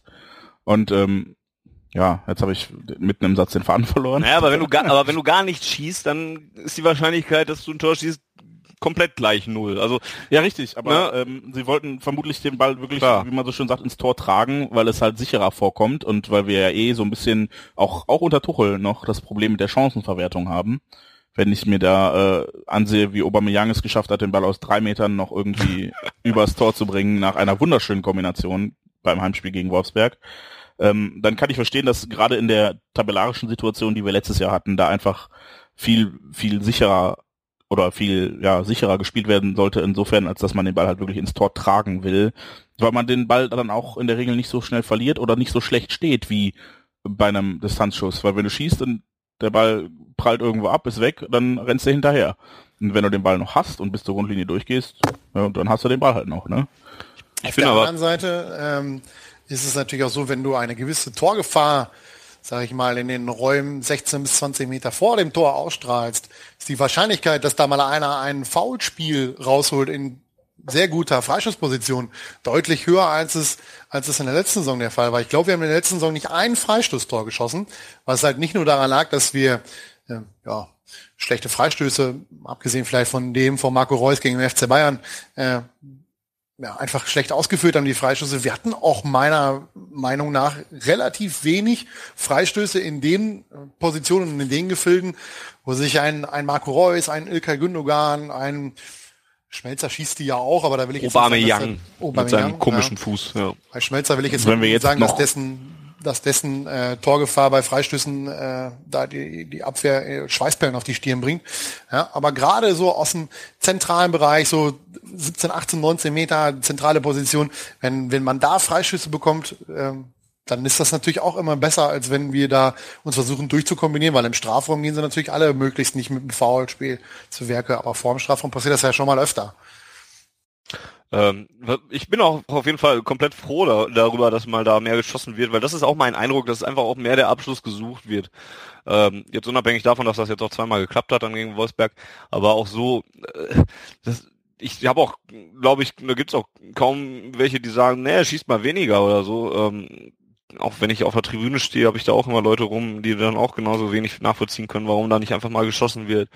Ähm, und jetzt wird es offensichtlich ein bisschen häufiger getan und das finde ich dann doch sehr positiv, zumal ähm, das hattest du, glaube ich, Volker, glaube ich, sogar nach dem Spiel gegen, äh, nach dem Heimspiel gegen Wolfsberg getwittert, ähm, dass nur dann auch mal die Möglichkeit besteht, dass der Torwart auch mal einen Fehler macht und sich so halb selbst reinhaut, wie es beim 3-0 dann zum Beispiel der Fall war. Ähm, und nur dann, wenn du eben mal aufs Tor schießt, kann der Ball eben reingehen. Deswegen bin ich, das ist auch ein Grund äh, übrigens, warum ich nicht unbedingt Freund von kurzen Ecken bin.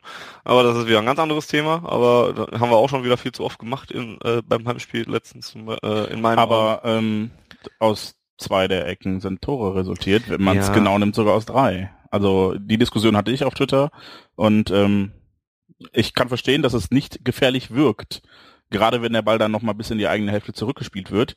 Aber es sorgt natürlich schon für Chaos und du hast dann halt nochmal eine, eine Ballbesitz- und Aufbausituation, die nicht vergleichbar ist mit einer normalen Spielsituation. Weil halt, weiß Klar. ich nicht, Innenverteidiger nicht dastehen, wo sie sollen, oder Mittelfeldspieler noch irgendwo im Strafraum rumtouren und das Abseits aufheben uner unerwartet. Und ähm, deshalb sollte man das jetzt vielleicht auch noch nicht so verteufeln.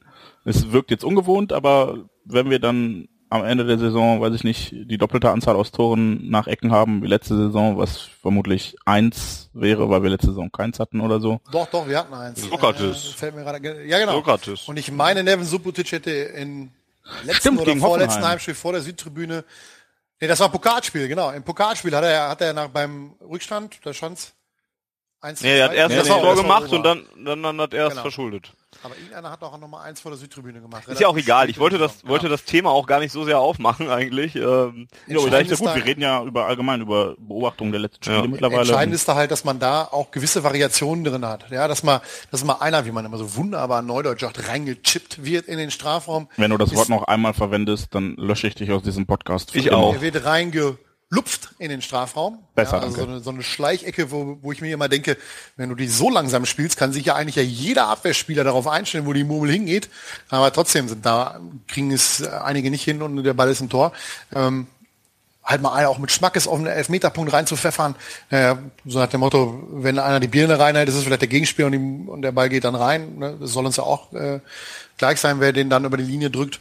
Ja, eine gewisse Variation, das fand ich bei, bei, bei Jürgen Klopp am- Ende nicht mehr ganz so, dass da so viel Variation drin waren. In den meisten waren die doch dann eher sehr langsam geschlagen. Und äh, da kannst du natürlich dich als Gegner auch drauf einstellen. Aber je mehr Varianten du in, auch in der Ausführung von Standardsituationen hast, äh, umso weniger kann sich der Gegner darauf einstellen, umso mehr kreierst du natürlich Torchancen. Was ich Ja. eigentlich sagen wollte, ist, ich glaube, kurze Ecken, ähm, die wirken halt ungefährlich, weil der Ball nicht Richtung Tor fliegt, sondern erstmal davon weggespielt wird. Aber über die echte Gefahr sagt das erstmal wenig aus und wir werden uns dran gewöhnen. Das war jetzt das erste Heimspiel von Tuchel, wo das halt so massiert aufgetreten ist. Ähm, ja, das äh, ist eine Sache, da werden wir vielleicht Ende der Saison ganz normal drüber hinweggehen. Da werden uns alle fragen, wie spielt Ecke kurz und wir so, wie es gibt noch was anderes als kurze Ecken. Vielleicht also- bin ich da auch zu Kopfball, äh, Flanke, Kopfball, Tor geprägt, ähm, was man ja auch jahrelang dann gesehen hat. Ähm, ich habe mir auch heute in der Vorbereitung nochmal die Aufstellung angeguckt in den drei Pflichtspielen und die miteinander verglichen. Ähm, ganz so viel wurde da gar nicht äh, dran rumgewechselt eigentlich in den jeweiligen äh, Partien. Auf der Torhüterposition natürlich, da hat Birki jetzt zwei Spiele gemacht äh, und Weidenfeller eins. Ähm, kommen wir gleich auch nochmal drauf zu sprechen auf die Torwartfrage. Ähm, und im Sturm stand natürlich auch immer Aubameyang. Im Mittelfeld gab es immer so ein, zwei kleine Wechsel. Ähm, wo es keine gab, und das ist der Punkt, den ich vielleicht als nächstes ansprechen würde, wäre, dass die Viererkette, bestehend aus Lukas Piszczek, äh, Sokrates, Hummels und äh, Marcel Schmelzer, ähm, komplett unverändert blieb über die drei Spiele. Und da wollte ich euch einfach mal fragen, ähm, liegt das schon daran, dass das vielleicht die ausgewählte äh, Viererkette ist, die sich einspielen soll, die ähm, eben zusammengehört und, und deswegen die Spiele macht? Oder liegt es halt auch komplett banal daran, dass ein Nevin Subotic noch nicht bei 100% ist, ein Erik Durm noch nicht bei 100% ist und dass man auf der rechten Verteidigerposition vielleicht auch gar nicht so viele Alternativen zu Lukas Piszczek hat? Also bei drei von vier Leuten würde ich mich festlegen, die werden, wenn sie sich nicht verletzen oder ein, ein absolut übles Leistungsziel fallen, äh, Stammspieler sein. Das ist Schmelzer, das Hummels und Piszczek. Bei Sokrates glaube ich, dass er natürlich auch da jetzt aktuell davon profitiert, dass Subotic sich vor dem Spiel in Klagenfurt verletzt hat. Ja, und jetzt sind es halt dann, glaube zehn Tage gewesen, wo diese drei Spiele stattgefunden haben. Ähm, das holst du natürlich so schnell nicht auf. Ich glaube aber schon, dass, dass neben Subotic und Sokrates sich da äh, die Klinke in die Hand geben werden, bis sich da einer richtig festspielt. Jens? Naja, du sagst ja schon auch richtig, dass Nevin verletzt ist, Erik Dom verletzt ist, Kevin Großkreuz nicht wieder fit ist. Ja, aber es hätte ja zum Beispiel auch ein Ma äh, Matthias Ginter mal in der Innenverteidigung spielen Das wäre ne? jetzt, genau, der, der einzige, der mir jetzt eingefallen wäre, der überhaupt zur Verfügung gestanden hätte für Rotation. Und dann ist halt die Frage, wie weit er von der Mannschaft weg ist, wie nah er dran ist, wie weit er dem entspricht, was Tuchel vorhat und was nicht. Und vielleicht auch einfach, ja, aktuell nicht der Zeitpunkt für Experimente war. Ich weiß es nicht genau. Vielleicht sieht Tuchel in ihm auch eher einen defensiven Mittelfeldspieler, der dann äh, Bender und Weigel Konkurrenz macht. Ähm, ja, also es wird sicherlich eine Mischung sein aus, wir haben gerade keine anderen und ähm, das ist vermutlich auch die Stamm-Viererkette, wenn man von einer Stammmannschaft sprechen kann. Da kommen wir später noch drauf, da habt ihr öfter nachgefragt. Ähm, ja, dass das vermutlich auch sehr nah dran ist. So wie Volker sagte, Sokrates profitiert sicherlich davon, dass Nevin aktuell nicht spielen kann und ähm, sonst wäre das für mich das offenste Rennen zwischen den beiden. Ja. Und sonst, glaube ich, Schmelzer hat einen, einen unwahrscheinlichen Sprung gemacht, finde ich, Ja, auch wenn jetzt viele schon wieder sagen, öh, der wurde ja gegen Chemnitz überlaufen. Ja, klar, spielt auch ohne Absicherung aktuell. Ähm, unser taktisches System sieht da jetzt nicht wie früher das Doppeln auf den Außen vor, sondern da spielt dann Innenverteidiger gerne mal eins gegen eins und Schmelzer ist jetzt auch nicht der schnellste, aber offensiv hat er, was hat er in den Sommer, in den Sommerpause gemacht? Ganz ehrlich, jetzt hat er ja, im Footbonauten geschlafen. Also ist auf jeden Fall, ist auf jeden Fall sehr auffällig, äh, dass die Flanken deutlich besser sind von Schmelzer. Ich glaube, das, das war das Einzel gegen, gegen Chemnitz, war das seine Flanke? Nein, das war Henrik ja, das war Piszczek, okay. Aber Schmelzer hat zu einem Tor auch zu einem Kopfball. Nein, das war Henrik Mikitarian. Ah, guck, ich habe es nicht mehr so im Kopf. Auf jeden Fall macht, macht Schmelzer für mich auch einen sehr, sehr guten Eindruck, gerade in, in dem, im offensiven Bereich. Ähm, dass da auf jeden Fall ich positiv überrascht bin zu dem, was man, was man eigentlich von ihm ja in den letzten Jahren gesehen hat. Bei Schmelzer hoffe ich einfach, wie bei dem einen oder anderen auch, dass er sich bitte, bitte, bitte diese dusseligen Verletzungen erspart mit Muskelfaserriss hier, Oberschenkelzerrung dort.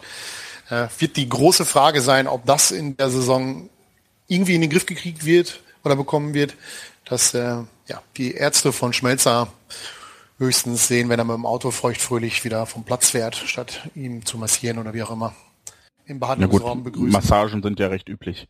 Ich glaube, bei Schmelzer liegt es auch daran, dass er irgendwie eine Beckenschiefstellung hat und deshalb da relativ häufig Probleme bekommt. Es gab ja diese Geschichte, dass er vor einem oder zwei Jahren ähm, im Sommer zu viel Flipflops getragen hat und zu wenig seine Schuhe die Einlagen haben, die diese Schiefstellung berücksichtigen und sich deshalb dann Muskelprobleme zugefügt hat.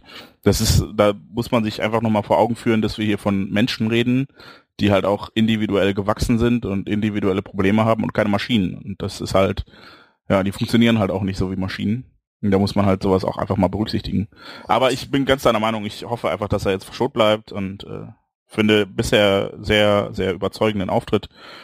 Und äh, ja, ich bin nicht, nicht riesiger Fan von Schmelzer, das klingt jetzt so, so Fanboy-mäßig, aber für mich ist das schon immer jemand gewesen, der die Mannschaft antreibt und auf den lasse ich einfach nichts kommen. Also da kannst du mir erzählen, was du willst. Das ist ein super Junge, bescheiden. Und der ackert und ackert und ackert. Ich erinnere mich noch an irgendwelche Europa League-Spiele vor, ja, zu Beginn von Klopps Zeit gegen Paris, als Lewandowski diese Großchance nicht machte und von allen schon zum äh, Chancentod wurde, bevor er dann die Liga kurz und klein schoss.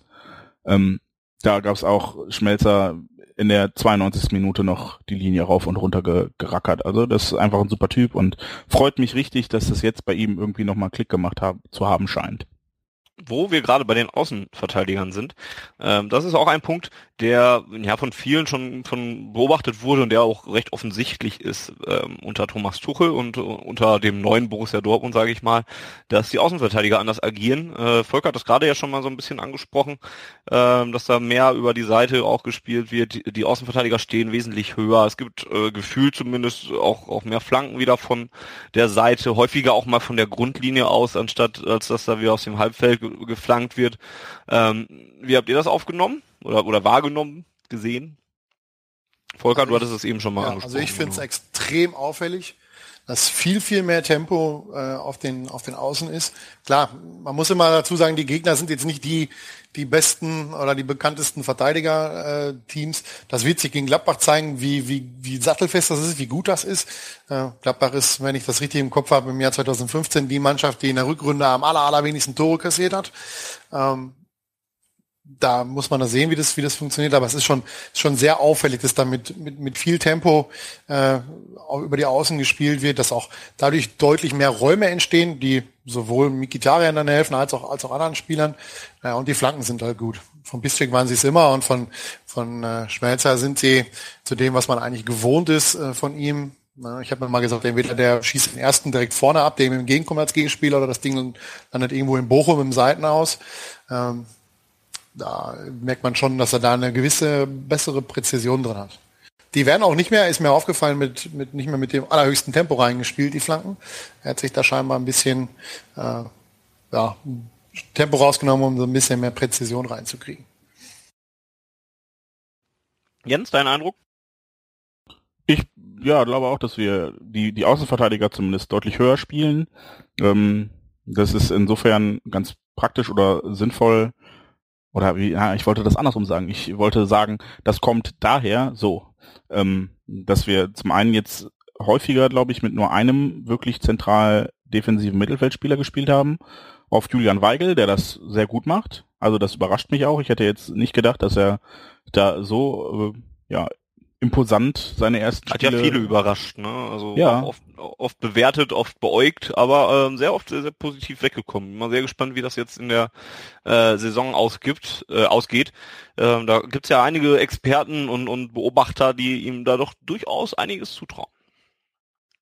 Genau. Und ähm, ja, also entweder mit einem zentral defensiven Mittelfeldspieler oder eben Roman Bürki, der halt auch oft zwischen die beiden Innenverteidiger vorgerückt ist und somit dann hinten quasi eine Dreierkette geschaffen hat, sodass die Innenverteidiger recht weit außen stehen in der äh, Vorwärtsbewegung und Platz machen für die Außenverteidiger nach vorne zu rücken. Ähm, andererseits habe ich auch den Eindruck, dass das noch nicht so ganz sattelfest ist. Gerade Piszczek gefällt mir bisher noch nicht. Der hat, ich habe so den Eindruck, der hat seine seine Form aus der Champions League Saison 2013, die hat er noch lange nicht zurück und ich, ja, weiß nicht. Also er hat es ja letztes Jahr schon nicht wiedergefunden. Seine Hüft-OP ist jetzt schon ein bisschen was her. Jetzt ist er immer noch nicht wieder da. Und da fehlt mir jetzt zum Beispiel Erik Durm, den ich mir als Rechtsverteidiger super gut vorstellen kann. Besser übrigens als als Linksverteidiger. Und ähm, ja, ich weiß nicht. Also da Piszczek gefällt mir noch nicht so ganz. Ich hoffe, der kommt noch ein bisschen wieder auf Touren und äh, dann wird er auch wieder gewohnt souverän hinten verteidigen und vorne Torvorlagen liefern. Au Außenverteidiger stehen super breit, super weit vorne. Gefällt mir gut, ähm, weil es halt gerade dem Ballbesitzspiel hilft, dass wir ja jetzt so ein bisschen besser pflegen wollten. Wir haben das letztes Jahr hätten wir das vermutlich auch machen können mit den Außenverteidigern weit vorne, weil wir immer das letztes Jahr war es noch ein Problem für uns, dass unsere äußeren Mittelfeldspieler nach innen gezogen sind. Ich kann mich noch dran erinnern, dass wir hier äh, besprochen haben, dass wir quasi mit drei Zehnern spielen und somit die Außen nicht besetzt sind. Und äh, dieses Jahr haben wir das Problem halt dann einfach zur Chance gemacht und haben gesagt, alles klar, die Außenverteidiger rücken so weit vor, dass das, dass das passt, dass der Raum besetzt ist, dass da jemand ist, der den Ball nach innen spielen kann. Und äh, wir werden jetzt ihn äh, sehen in den nächsten Monaten, äh, wie konsequent und wie erfolgsversprechend das dann ist. Gerade halt auch im defensiven Bereich. Da habe ich noch so ein bisschen Bauchschmerzen.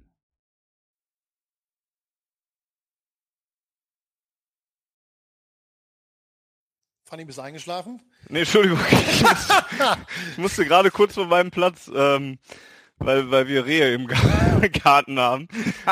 Die musste ich gerade kurz, die musste ich gerade kurz fotografieren. Entschuldigt bitte. Bambi Äh, also Bambis im Garten, das ist ja verrückt, ey. äh, worum ging's? Oder wart ihr fertig? Oder? Wir haben, eigentlich, wir haben eigentlich besprochen, dass du eine geile Sau bist, aber ja, ich höre mir das dann nochmal an. und äh, Tim Wiese jetzt demnächst bei der WWE ähm, das erste Mal gegen äh, den Undertaker wresteln wird und du wirst das live bei Sky im äh, Pay-Per-View für 25 Euro kommentieren. Ja, ich freue mich drauf. Ähm, Wir waren übrigens jetzt gerade fertig mit den hochstehenden Außenverteidigern, die äh, die Chance nutzen, dass wir im letzten Jahr nicht gehabt haben. sehr schön. Rehe im Garten. ja, deswegen habe ich gedacht, das muss ich mal wahrnehmen. Ich twitter die Fotos sofort. Ähm, dann können wir eigentlich zu äh, unseren Fragen oder zu euren Fragen vielmehr kommen. Ähm, denn oder wollt ihr noch was zu Wie, den war's schon Eindrücken? mit Auffälligkeiten? Ja, also ich, auch mit dem Blick auf die Uhr äh, wären das so die, die man jetzt aus, die ich mir rausgesucht hatte aus den ähm, drei Pflichtspielen, die wir bisher gesehen haben. Wenn ihr noch andere habt, können wir da bitte, können wir da auch gerne noch drüber reden. Aber ich würde so langsam sonst zu den Fragen übergehen wollen. Ja, Ab zu den Fragen. Gut. Ähm, zwei davon sind äh, noch von der letzten Ausgabe übrig geblieben. Die erste kommt äh, von Katamotzki. Der schrieb damals, eure Meinung zu Watzkes Aussagen zum VfL Wolfsburg, Polemik erinnere stark an äh, Clemens Tönnies. Ähm, können wir generell allgemein zusammenfassen zu Watzkes Aussagen, denn der hat sich ja schon wieder vor kurzem ja auch nochmal wieder zu Wort gemeldet und tut das ja generell recht häufig und recht, ähm, ja, ich weiß jetzt nicht, ob ich das, die Wortwahl mit Polemik unterschreiben will, aber es ist häufig dann doch schon sehr äh, populistisch und, und man kann es nicht so ganz nachvollziehen und, und äh, auch als Fan schüttelt man manchmal mit dem Kopf, ähm, als es darum ging, dass, dass, dass der Fußball ja Eventcharakter haben soll oder sowas und dass der Fan sich das ja auch wünschen würde. Äh, zuletzt im Kicker habe ich zum Beispiel sehr ähm, mit dem Kopf geschüttelt. Ich muss ganz ehrlich sagen, ähm, Watzke würde mich, glaube ich, glaube ich, sehr, sehr, sehr nerven, wenn ich Fan eines anderen Fußballvereins wäre, also ganz egal welchen, aber durch seine Präsenz und, und seine ewigen Interviews äh, würde ich irgendwann, glaube ich, doch sehr viel von ihm genug haben.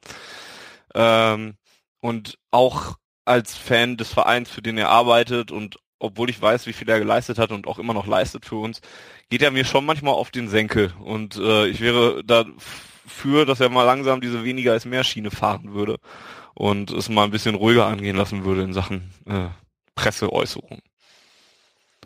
Ich, bei mir ist es jetzt schon, also ich, ich weiß überhaupt nicht, was für Aussagen es geht. ich blende das echt bei, bei Watzke mittlerweile größtenteils aus, weil es, ja, ich weiß nicht, irgendwie, ja, das sind so Sachen, gerade, wir, wir sind ja alle hier so eher, in Anführungszeichen, ich nenne das mal Heavy-User, also jetzt Leute, die relativ viel von dem konsumieren, was um diesen Fußball herum und gerade beim BVB passiert. Wenn ich mir angucke, dass äh, Volker jeden Morgen die News-Schlagzeilen für unser Forum zusammenstellt, dann äh, sind wir eigentlich alle auf einem sehr, sehr guten Stand. Und ähm, ich glaube, für uns ist das natürlich nervig. Leute, die nicht so viel davon mitbekommen, die finden das vielleicht auch nicht ganz so schlimm. Bei denen ist es dann halt so die übliche Dosis. Aber mich nervt Watzke auch überwiegend. Ich habe so ein bisschen die Befürchtung, er fühlt sich jetzt dazu berufen, wieder Lautsprecher zu sein, weil Tuchel ein anderer Typ als Klopp ist und Tuchel sich für sowas nicht, ähm, ja, also der ist halt kein Phrasendrescher und der haut auch keine Sprüche raus, die du morgens in äh, 140 Zeichen twittern kannst. Leider oder zum Glück, das bleibt jetzt jedem selbst überlassen. Aber ja, ich, wie gesagt, weiß überhaupt nicht, was hat Watzke denn zum VfL Wolfsburg gesagt? Naja, also ich habe jetzt auch nicht mehr im genauen Wortlaut äh, vor Augen, aber es halt. Ging, glaube ich, es ging, glaube ich, um diese Geschichte mit denen, dass die bei ihrer mal Pokalsiegerfeier drei Leute am Straßenrand hatten und statt mit dem LKW und 100.000 halt mit drei Polos, Cabriolet vor 20 Leuten gefahren sind oder so. Ja, und Geld äh, wird auch mit eine Rolle gespielt haben, Verfügbarkeit und Financial Fair Play, bla bla bla. Man kennt das ja. Bla, bla, also bla halt. wenn ich, ich, ich muss die jetzt auch nicht genau wissen, wenn ich höre Watzkes Aussagen zum VfL Wolfsburg und das sagt ja eigentlich auch schon relativ viel aus, habe ich ein sehr konkretes Bild vor Augen, was er da gesagt haben kann. Ohne es genau zu wissen, aber ich, ich, ich könnte einige, ich könnte glaube ich ein Interview mit Watzke schreiben zum VfL Wolfsburg, ohne mit ihm zu sprechen. Und er würde es vielleicht noch nicht mal merken. Ja, richtig. Naja. Aber das sagt ja auch alles. Ich finde, da, da hat Watzke noch viel, äh, ja, unsympathische Aussagen zuletzt äh, raushängen lassen. Von daher fand ich jetzt gegenüber anderen Vereinen, dass der soll er pöbeln, ist mir egal. Also, ehrlich, ja. ja. Ähm, ich geteilte Meinung, dass weniger mehr ist, äh, könnte man durchaus mal drüber nachdenken. Herr Jetzt steht das Reh gerade bei dir auf deinem 56K Modem, oder? Da kann ich nichts für, das äh, will ich nicht sagen. ja, auf jeden Fall ist die Verbindung gerade ganz schlecht. Entschuldigung. Sie wird besser, während ich rede. Den zweiten Punkt, den Katamotzki noch gebracht hat, war davon, den Stand von Marvin Busch näher zu beleuchten. Ähm, ja, haben wir in der, der letzten Ausgabe eigentlich getan. Ne? Ja, und eben in der Schalte zum Alter, du Blödmann. Ja, auch das, genau. Ähm, dann noch aus der letzten Ausgabe Robert. Dämlicher der schrieb. Äh, ja. Robert schrieb, dass man auch nochmal über die Dauerkartenpreise reden könnte. Ähm, nun ist es ja in dieser Saison so, dass es anders ist als in der Champions League, weil wir jetzt in der Europa League spielen. Ähm, da war das ja so, dass man mehrere Optionen hatte ähm, und, und bei dem Modell mit Champions League Option ähm, die ersten drei Spiele mit drin hatte. Die entfallen ja jetzt logischerweise, weil man ja im Moment noch zwei Quali-Runden zu spielen hat. Ähm, da hat der BVB 20% Nachlass draufgegeben und somit 13,50 Euro für jede Partie genommen, äh, also für das Playoff und das Quali-Spiel. Ähm, aber man, man, es läppert sich halt trotzdem. Die Dauerkarte maximal äh, kostet jetzt äh, 207 Euro. Mit den beiden Quali-Spielen obendrauf sind das dann nochmal 27 Euro mehr, sind wir also auch bei 234. Und da sind wir, ich habe gerade die Dauerkarte aus dem letzten Jahr leider nicht vorliegen, aber da sind wir doch in dem Bereich, den man letztes Jahr schon mit den drei Champions League-Spielen zusammen bezahlt hat, oder? Gib mir eine Minute, ich habe sie hier rumfliegen, warte. Und ganz generell dann muss man halt dazu sagen, auf der auf der einen Seite, äh, ich, ich tue mich da schwer. Ähm, auf der einen Seite fordern wir jetzt bei Hoffenheim zum Beispiel ganz konkret, dass man Top-Zuschläge weglässt. Was völlig in Ordnung ist, weil es ist ein Skandal, dass wir 29 Euro mehr bezahlen müssen, nur weil wir Fans von Borussia Dortmund sind und nicht von, vom FSV 105 oder vom FC Augsburg. Deswegen, Borussia-Fans, schön im Arsch zu Hause bleiben in äh, sechseinhalb Wochen, wenn es unter der Woche nach Hoffenheim geht und äh, lasst mal schön die 55 Euro Karten bei denen, damit die mal merken, dass sie mit uns den Scheiß nicht machen können. Ähm, aber auf der anderen Seite fordern wir halt, dass die, dass die Karten für die Europa League Spiele deutlich günstiger sein sollten als die Champions League Spiele, was im Grunde nichts anderes ist als eine Rabattierung und was dann umgekehrt wieder darstellt für die Champions League wäre es ein Top-Zuschlag. Wir müssen halt auch einfach dazu sagen, wir haben für die Champions League Spiele gerade in der Saison mit dem Finale extrem wenig bezahlt ähm, im Vergleich zu dem, was andere Vereine aufrufen im Halbfinale. Der FC Bayern zum Beispiel, Halbfinale fängt bei 40 Euro an und endet bei 150 Euro für einen Platz auf Höhe der Mittellinie. Ja, also Borussia hat meines Wissens noch nie 150 Euro für eine ganz normale Karte ohne Fressen und Getränke äh, verlangt. Ähm, das ist halt das Problem, dass man da im Grunde eigentlich zu günstig war im Verhältnis zu anderen Clubs. Ähm, und das jetzt bei der Europa League natürlich dann so ein bisschen, ja, zahlt jetzt gegen, gegen Otzbika Ballclub, zahlt halt ein bisschen viel im Verhältnis zu einem Champions League Halbfinale. Aber ganz grundsätzlich, ich finde es dieses Jahr nicht so dramatisch mit den Dauerkarten. Das war vor ein paar Jahren mit Kategorieanpassung und gleichzeitig Gruppenphase Champions League im Jahr 2011, also glaube ich, äh, dann noch eine ganze Ecke teurer. Da hat es mich dann gleich mal über 100 Euro mehr gekostet, 170 Euro, glaube ich. Mein Problem ist gar nicht so sehr, also wie gesagt, wenn man dieses Jahr säkulär betrachtet, da hast du vollkommen recht, ist das ja nicht voll in Ordnung. Ich meine, äh, Fanny hat es eben gesagt, 207 Euro zahle ich für die maximale Stehplatzdauerkarte. Ähm, letztes Jahr habe ich 231,50 Euro bezahlt. Das heißt, ich bin jetzt mit zwei Qualifikationsspielen der Europa League schon über den Preis der letzten Saison hinaus. Und letztes Jahr hatte ich drei Gruppenspiele in der Champions League drin. Ähm, das wiederum finde ich aber gar nicht so schlimm. Was mich halt nervt, ist diese stetige Erinnerung, äh, Erhöhung. Ja, also ich muss immer mehr, wenn ich so an die, die Dauerkartenpreise mir in den letzten Jahren angucke, an dieses äh, bekannte Bild oder diese bekannte Fabel von dem äh, Frosch im Kochtopf denken. Ähm, wenn du einen, einen Frosch in einen Topf kochendes Wasser schmeißt, dann würde er sich verbrennen und rausspringen, weil er sagt, das ist ja heiß. Und äh, wenn du einen äh, Top, äh, Frosch in einen Topf mit kaltem Wasser setzt und das Wasser dann langsam zu kochen bringen, wird der Frosch drin sitzen bleiben und sterben. Und äh, ich glaube, das ist so ein bisschen der Punkt. Ja, wir sagen intellektuell jetzt hier. Ja, aber das ist ja, wir sagen jetzt alle, ja, dieses Jahr war ja gar nicht so schlimm, waren nur zwei Prozent. Es waren aber in den letzten zehn Jahren jedes Jahr drei, vier, fünf Prozent. Und das ist das, was mich halt ankotzt. Wir haben eine, ja, keiner weiß warum, aber wir haben eine unfassbar beschissene Saison gespielt. Trotzdem hat der BVB eine riesige Kapitalerhöhung durchgeführt, hat Geld ohne Ende gescheffelt und kann nicht darauf verzichten, den treuesten Fans Europas. Ja, also ich, äh, man muss sich das mal vor Augen halten. Wir waren letztes Jahr zeitweise 17., 18. Es gab kaum Pfiffe, also wirklich, wenn ich mir angucke, was die Blauen auf Platz 5 für Pfiffe haben und bei uns auf Platz 18 und wir haben trotzdem noch den höchsten Zuschauerschnitt in ganz Europa, ja, nicht Barcelona mit ihrem 99.000 Mann Stadion oder so, nein, nein, wir haben eine Auslastung von 99,8 Prozent und der BVB erhöht trotzdem die Preise. Das ist halt das, was, was mir sauer aufstößt. Dieser, diese Außenwirkung. Es geht, geht nicht um die zwei Euro mehr in dem Jahr. Ja, also, wie gesagt, da bin ich jetzt vielleicht auch Frosch im, im Kochtopf und denke mir, zwei Euro pro Jahr sind scheißegal. Gut, wenn es dann über zehn Jahre schon 40, 50 Euro waren oder wie bei dir mit der Kategorieanpassung vielleicht 200 Euro, die du mittlerweile mehr zahlst als vor fünf Jahren, dann sollte man vielleicht auch einfach mal sagen, Leute, geht's noch?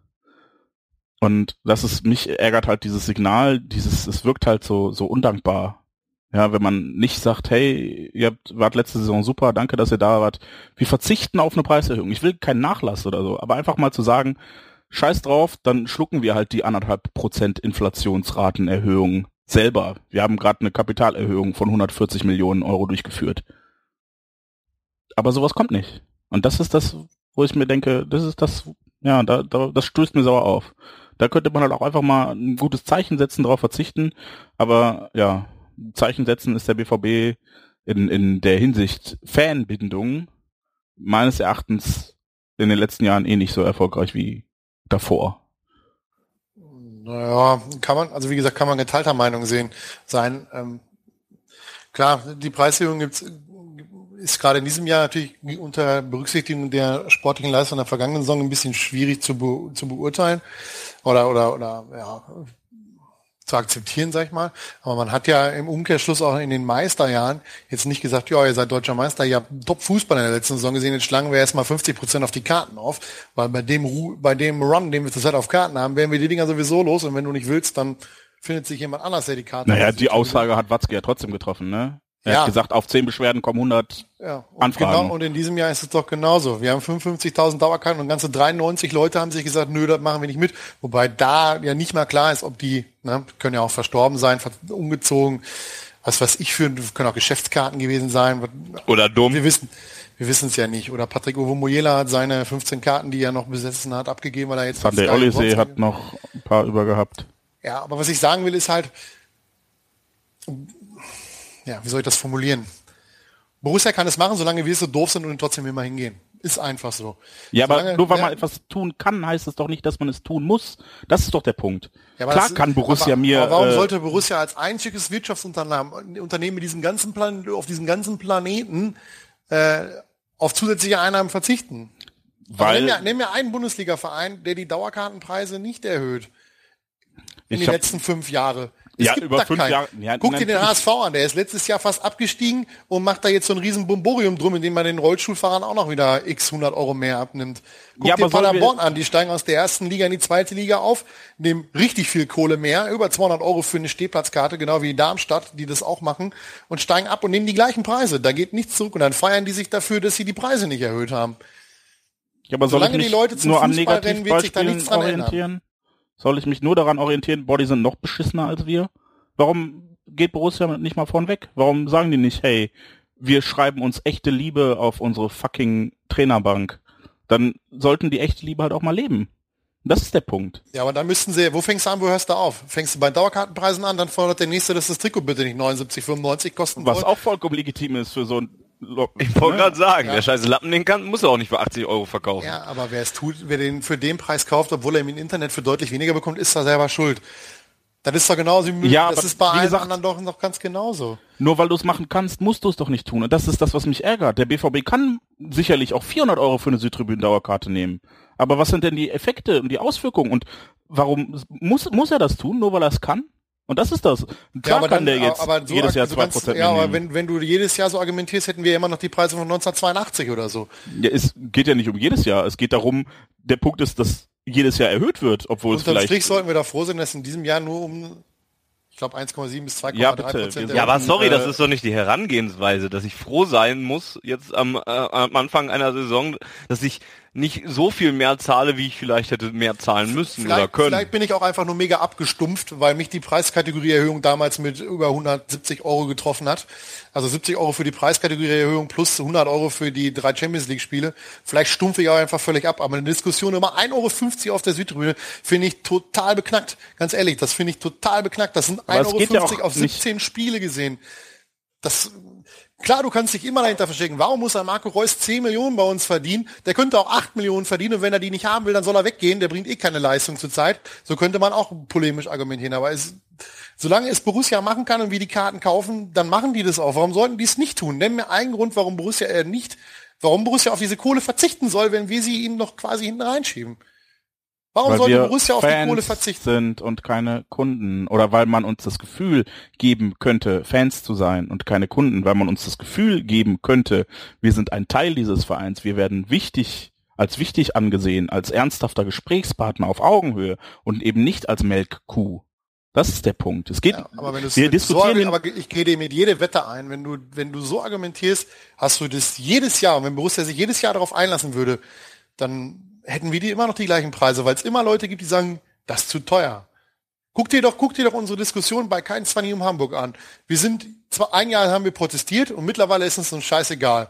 Die Leute entscheiden für sich selber, fahren sie hin oder fahren sie nicht hin. Und so ist es bei mir auch. Ich fahre solche Spiele nicht mehr, weil mir das einfach das nicht wert ist. Und Borussia Dortmunds Heimspiele sind es mir wert. Und es ist mir auch wert, 30 Euro oder 70 Euro für ein Champions League-Spiel in Madrid zu zahlen, obwohl ich schon zweimal da war. Das ist es mir wert. Aber es ist es mir nicht wert, zum Beispiel 40 Euro für einen Kack-Stehplatz äh, oder Sitzplatz in Bremen zu bezahlen. Das ist doch die Entscheidung, die jeder für sich selber treffen muss. Ist es mir Borussia Dortmund bzw. der Spaß wert, mit allem drum und dran diese 207 Euro auf Südtribüne oder für mich 700 und ein paar zerquetschte für die, für die Osttribüne zu bezahlen oder nicht?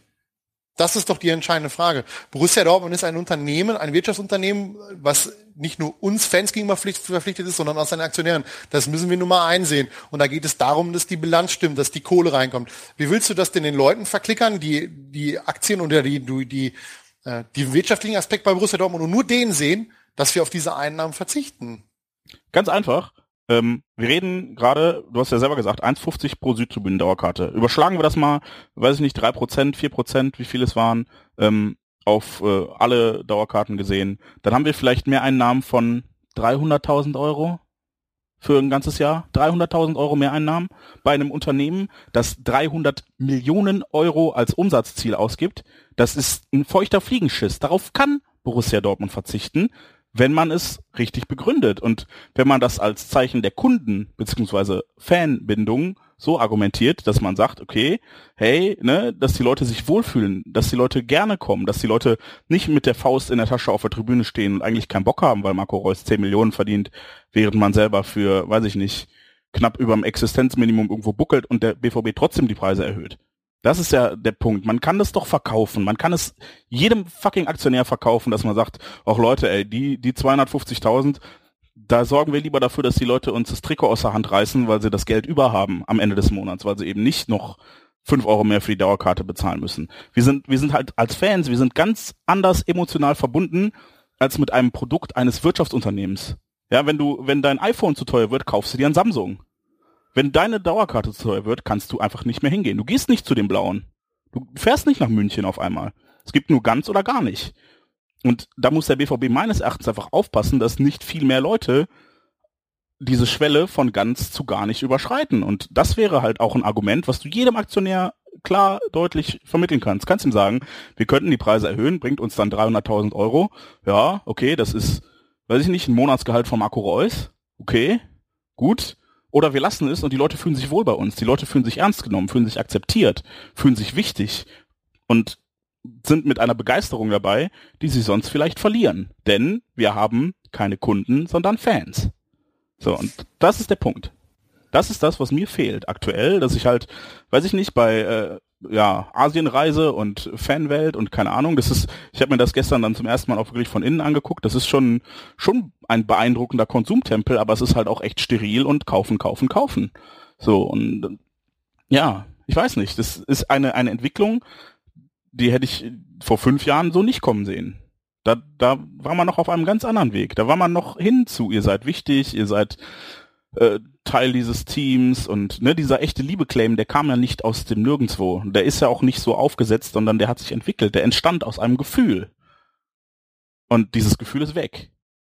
Und dafür sorgt man eben auch, indem man jedes Jahr, auch wenn es jedes Jahr 1,50 Euro sind und wenn es jedes Jahr 2 Euro wären, natürlich tut das nicht weh. Natürlich kann man 2 Euro auf ein Jahr gesehen locker sparen oder wie auch immer. Und wenn es 15 Euro sind, geht auch noch. Aber jedes Jahr und jedes Jahr und jedes Jahr und jedes Jahr und irgendwann denkst du dir, warum eigentlich? Ist der Fußball jetzt so und so viel Prozent besser geworden, den wir gespielt haben? Oder muss Marco Reus 10 Millionen kriegen, wenn, äh, weiß ich nicht, Kevin Großkreuz für zweieinhalb spielt? So, das ist halt, ja, also dieses echte Liebe-Ding hat sich einfach überholt. Und zwar, ja, weil der BVB es getan hat, obwohl er es nicht tun musste, finde ich. Ja, auf die Beträge, die man jetzt durch die Dauerkartenpreiserhöhung einnimmt, die hätte man verzichten können, nachdem man letztes Jahr 140 Millionen Euro per Kapitalerhöhung eingenommen hat. Ja, es ist insgesamt ein sehr komplexes und, und, und schwieriges Thema auch. Ähm, ja, ähm, vielleicht machen wir einfach mal mit dem nächsten weiter, weil ähm, ja, ihr habt beide eure Standpunkte klar gemacht. Ich bin irgendwo dazwischen, muss ich sagen auch. Also ich verstehe auch Das ist wieder typisch für dich. Du hast keine eindeutige Meinung und bist wieder Echt, in der ey. Mitte. Du bist, du bist nur dieser fucking Moderator, der die ganze Zeit immer fragt, in der und Mitte sein, aber das? nie klar Position beziehen. Das ist so richtig schön an Angela Merkel mäßig.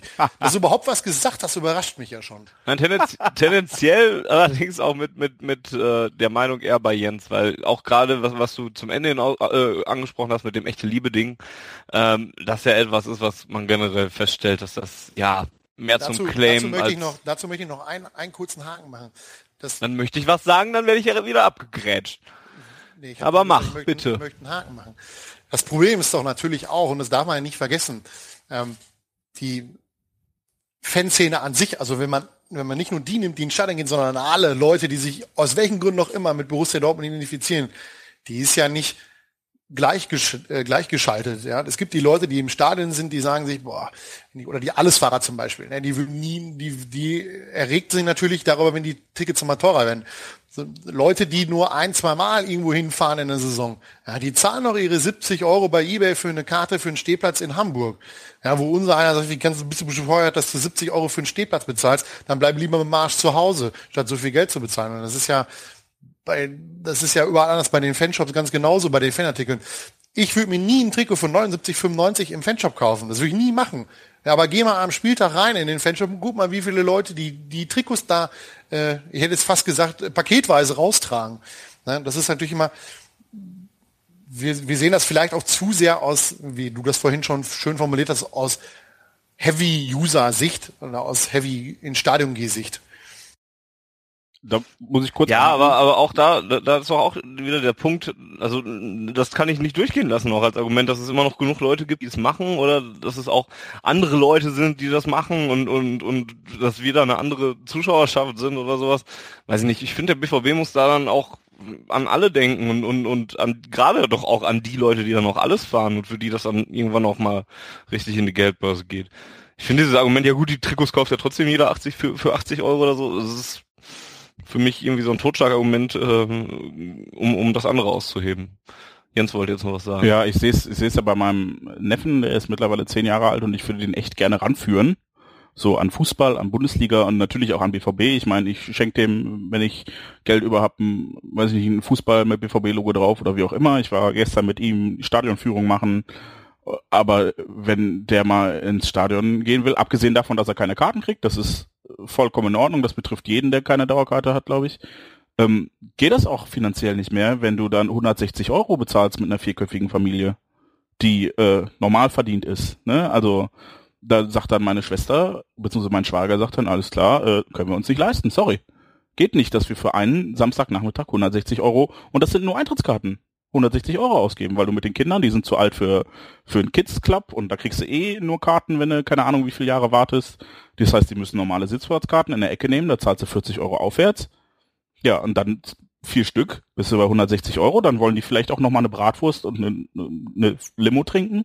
Dann bist du vielleicht bei 200 Euro, mit Sprit auf jeden Fall. So, und dann? Dann guckst du halt echt, ob das, klar, wir als Heavy User natürlich beschweren uns, aber auch die Leute, die das ein, zweimal im Jahr machen wollen, für die ist das auch teuer, so ins Stadion zu gehen. Und ich merke das, dass ich meinen Neffen nicht so nah heranbringen kann, wie ich gern würde. So, ich, der, der ist nicht so Feuer und Flamme für den BVB wie ich, weil er einfach nicht so viel mitkriegen kann, weil er sich nicht das Trikot leisten kann oder es sich halt irgendwie zu Weihnachten und Geburtstag zusammen wünschen muss, weil es 80 Euro kostet. Das, ja, man muss halt gucken, dass man da, natürlich hat man offenbar zahlungskräftige Kundschaft, aber man muss halt gucken, dass man auch, äh, ja, so seiner sozialen Verantwortung gerecht wird. Und zwar mehr als nur mit einer, einer Stiftung, die wunderbare Arbeit macht. Dass man auch guckt, hey, wir haben Fans, die sich das vielleicht nicht leisten können, so und so viel Euro für ein Ticket zu bezahlen. Und dann sollten wir gucken, dass wir die auch mitnehmen. Dann sollten wir aber lobend erwähnen, wenn wir schon richtig draufhauen, teilweise auch berechtigt, ähm, dass sie in der Nordtribüne diesen Jugendblock eingeführt haben. Der die natürlich, ich weiß nicht, wie das mit dem Kartenverkauf ist, ob Borussia die selber verkauft oder ob die über ihn, wie die genau verkauft werden, wie das kontrolliert wird, auch mit den, mit dem Alter. Aber es soll ja so sein, dass das ein Block ist, wo niemand älter als 18 sein darf als Kartenerwerber. Genau, 15 bis 18 Jahre alt. Genau, es wird sich ja in Gladbach zeigen, wie das durchgesetzt wird, weil wenn die Karten offiziell irgendwie verkauft werden, kann ich mir auch durchaus vorstellen, dass es da Erwachsene gibt, die sich, die da dreist genug sind und sich da trotzdem anstellen. Ähm, ich weiß nicht, wie der BVB das handhaben wird, könnte man ja vielleicht mal irgendwie in Erfahrung bringen. Ähm, aber das muss man natürlich, das sollte man dann zumindest lobend erwähnen, dass es da auf jeden Fall 400 Plätze gibt für die Leute, für den Fan-Nachwuchs. Natürlich hast du völlig recht. Wenn es zu teuer ist für die, für die Leute, um den, um den Fan-Nachwuchs ins Stadion zu kriegen, dann passiert irgendwann das, was in England passiert, nämlich, dass wenn wir auswärts fahren, der Auswärtsblock mit Leuten besteht, die 40 plus sind und da niemand dabei ist, dass du quasi eine ganze, wenn nicht sogar zwei Generationen verlierst in der ganzen Thematik. Aber wenn ich mir so angucke, wenn wir, wenn wir auswärts fahren oder auch, was ich immer sehr imposant finde, international bei den Spielen, wenn du dir anguckst, in den Fanblöcken ist der Durchschnitt doch schon noch ziemlich jung. Ja, ähm, man muss es im Auge behalten, aber wie gesagt, ich, ich sehe uns noch nicht an der Schwelle, wo ich jetzt sagen würde, da muss der BVB aufpassen, dass er da seine Klientel preistechnisch verliert. Das ist halt leider, ist jetzt ein doofer Quervergleich, aber das ist halt leider überall anders auch so. Für ein Kino hast du früher, wenn du mit fünf Mann hingegangen bist, 20 Euro bezahlt, heute bist du froh, wenn du mit zwei Mann weniger als 20 Euro bezahlst. Das ist halt Kannst du auch schon Preis vergessen. Ja. Ja. es ist halt überall eine Preissteigerung drin. Guck dir die Freizeitparks an. Da kannst du, wenn du mit vierköpfigen Familie in den Heidepark fährst von hier aus, dann bist du erstmal vier Stunden hin und zurück in Summe unterwegs. Na, dann, das sind 400 Kilometer, dann zahlst du, lass mich nicht lügen, 20 Euro mindestens Eintritt je nachdem wie alt du bist. Und äh, ja, das ist halt überall so. Ne? Wobei es beim Kino jetzt auch so ist, ne? je weniger Leute hingehen, weil es teurer wird, desto teurer musst du es machen, um es zu refinanzieren und so weiter. Das Problem hat der BVB ja nicht. Ne? Nee, wir, kämpfen, wir reden hier nicht davon, dass die Leute nicht mehr kommen. Und trotzdem, also die, das, ja, also dieses, man muss die Preise erhöhen, das sehe ich halt nicht. Warum? Weil alle das machen, das ist für mich kein Argument. Nein, man so, muss es ne? nicht, man macht es aber, weil es halt mehr Einnahmen gibt. Ja, ja, aber man könnte auch darauf verzichten. Und du würdest, das, du würdest dich ja auch nicht dagegen streben, mehr zu verdienen in deinem Job, auch wenn die Arbeit die gleiche ist. du könntest rein theoretisch auch darauf verzichten. Jetzt ist übrigens gerade einer rausgeflogen. Ah, der Wiggy. Ähm, ja, ist ein, ist ein schwieriges Thema unterm Strich. Stimme ich dir zu, aber wie gesagt, ich bin zumindestens was dieses Jahr betrifft, einfach der Meinung, die Preiserhöhung ist völlig in Ordnung im, im preistechnischen Rahmen. Ähm, da gab es viel, viel Schlimmeres, unter anderem die Kategorieanpassung. Das Witzige an der Kategorieanpassung ist nämlich, dass der Nachbar, der neben mir sitzt, bzw. gesessen hat, nämlich von dieser Kategorie nicht betroffen ist. Da wurde einfach irgendwann ein Strich gemacht, da wurde gesagt, die sind es, die nicht. Und du bist halt der Gelackmeierte, obwohl du im Grunde genau dasselbe siehst. Ja, obwohl der nur einen Platz neben dir sitzt. Ja. Gut, schöne Grüße an unsere regulär angestrebte Sendezeit von 90 Minuten. Die haben wir jetzt auch schon gerissen. Du hattest doch gesagt 90 Minuten pro Thema, also bitte. Ja, da würden wir mit den Dauerkarten jetzt fast hinkommen sogar. Ähm, Simon hat uns noch angeschrieben. Ed Dubja, Do, Dubjado äh, auf Twitter. Äh, spekuliert mal über mögliche Abgänge auch über die üblichen Verdächtigen Kuba, Kevin Großkreuz hinaus. Da muss ich als erstes mal sagen, dass ich es schwierig finde, über die üblichen Verdächtigen hinaus zu diskutieren, weil ich nicht sehe, wer über den üblichen Verdächtigen hinaus weggehen könnte noch. Und dass Marvin ich nicht, Duksch. Ist ja auch üblicher Verdächtiger eigentlich. Aber dann haben wir, dann haben wir nur noch zwei Stürmer. Der bleibt auf jeden Fall. Also das, das glaube ich nicht. Dann nur zwei Stürmer fände ich schwierig. Ich bin aber bei dir, wenn du sagst, es ist schwierig, über die üblichen Verdächtigen hinaus zu spekulieren, denn die üblichen Verdächtigen sind ja nicht grundlos verdächtig. So. Ja, und sie sind ja auch noch nicht mal weg und müssten da, also, ne, die müssen ja als erstes gehen dann im Prinzip. Ähm, wobei ich sagen muss, dass ich das Ganze bei Kuba gar nicht so genau verstehe und ich habe auch bis heute noch keine richtige seriöse Quelle, außer, also keine seriöse Quelle, Punkt, äh, oder Komma, äh, gesehen, ähm, wo, woraus hervorgehen könnte, dass Kuba tatsächlich wechselwillig ist oder dass man mit dem nichts mehr vorhat oder so. Also das ist doch eine Boulevardmeldung, die, mit der wir uns nicht großartig befassen müssen, oder? Irgendwie, irgendwie aus Polen kam die von dieser ja. Zeitschrift, die öfter mal über Kuba berichtet, die auch damals die, die Vertragsverlängerung relativ exklusiv hatte. Ähm, also ich bin Eine Zeitschrift, die übrigens zu Axel Springer gehört. Ja, guck, schau an. Also Guck. ich kann es mir ehrlich gesagt auch nicht vorstellen. Kevin hatten wir schon, glaube ich, das Thema in der ja. letzten in der letzten Sendung. Da bin ich auch immer noch der Meinung, das ist seine eigene Entscheidung. Er muss das entscheiden. Er, ich denke, er wird deutlich sehen, dass er nicht die erste Wahl ist. Ja. Auf seiner Lieblingsposition vorne links, da ist Marco Reus, wenn auch gerade ex, ein bisschen formschwach, ich hätte es gerade gesagt, extrem formschwach, aber er hat halt noch nicht die Form, die, die, die er äh, wahrscheinlich selber gerne hätte. Ähm, nicht erste Wahl ist, auf Rechtsverteidiger ist er nicht erste Wahl, er ist halt jemand, den man überall bringen kann, der überall seine Qualitäten hat, aber nirgendwo die, die Top-Qualität im, im Kader hat, dass er der Stammspieler werden kann. Das ist eine eigene Entscheidung, ob man noch ein weiteres Jahr ähm, ja, Notnagel bzw. Bankdrücker sein möchte oder ob er dann doch lieber einen Wechsel vorzieht zu einem Verein, wo er Stammspieler ist, Kaliber 1. FC Köln oder so. Ähm, ist seine eigene Entscheidung. Und ansonsten, wie gesagt, Marvin Duksch könnte ich mir vorstellen, dass er Borussia verlässt, ähm, weil wir scheinbar nur mit einem einzigen Stürmer spielen. Und da dann mit, Ja, aber selbst dann finde ich zu wenig, zwei äh, nur zu haben.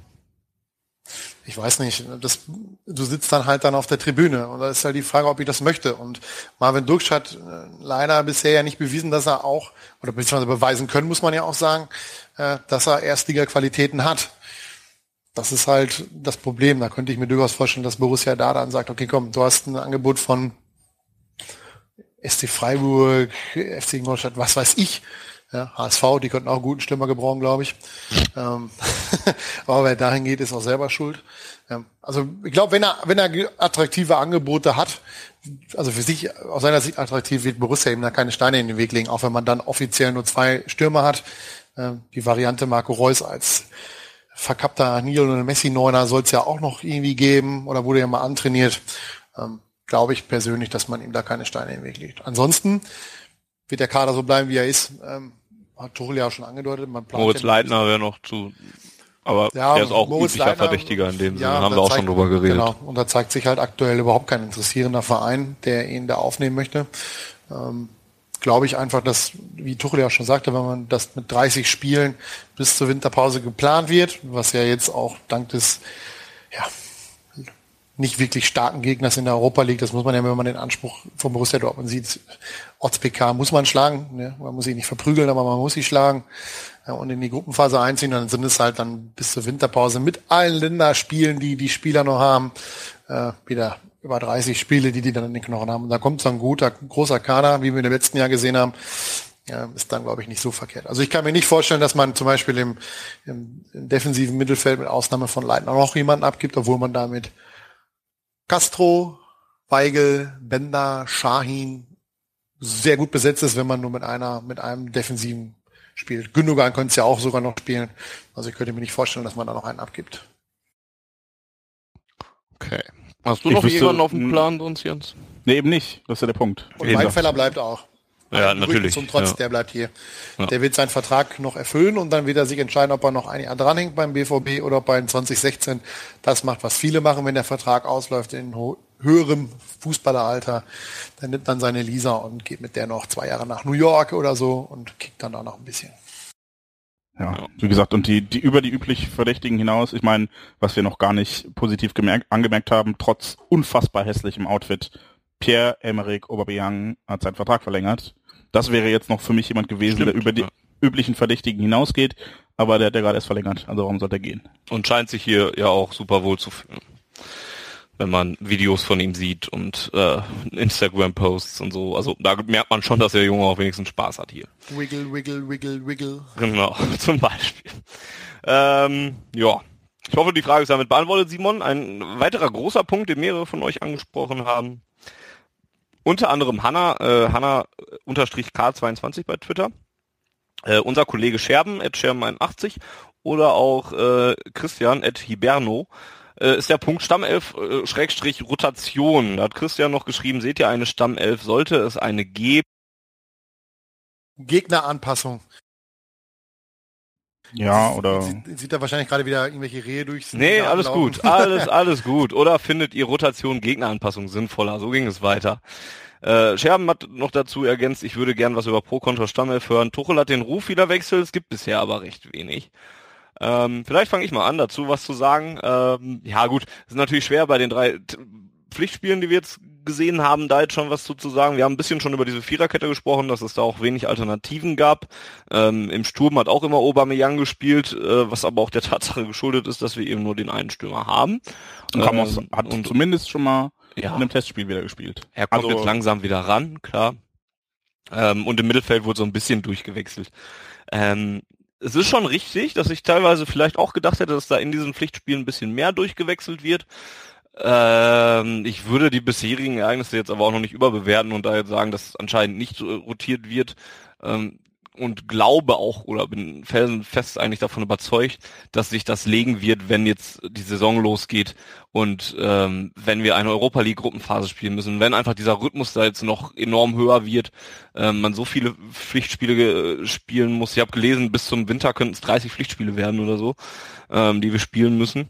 Also eine komplette Saison ja im Prinzip. Plus, plus Länderspiele, ne? Genau so hat dann auch in den Knochen haben. Ja, ja. ja hat Tuchel dann auch gesagt, ne, dass er äh, jetzt mit uns in einer Halbserie 30 Spiele haben ja, könnte, ja. hatte er mit Mainz quasi in der gesamten Saison. Ja, ja. Und deswegen muss es da eigentlich Rotationen geben.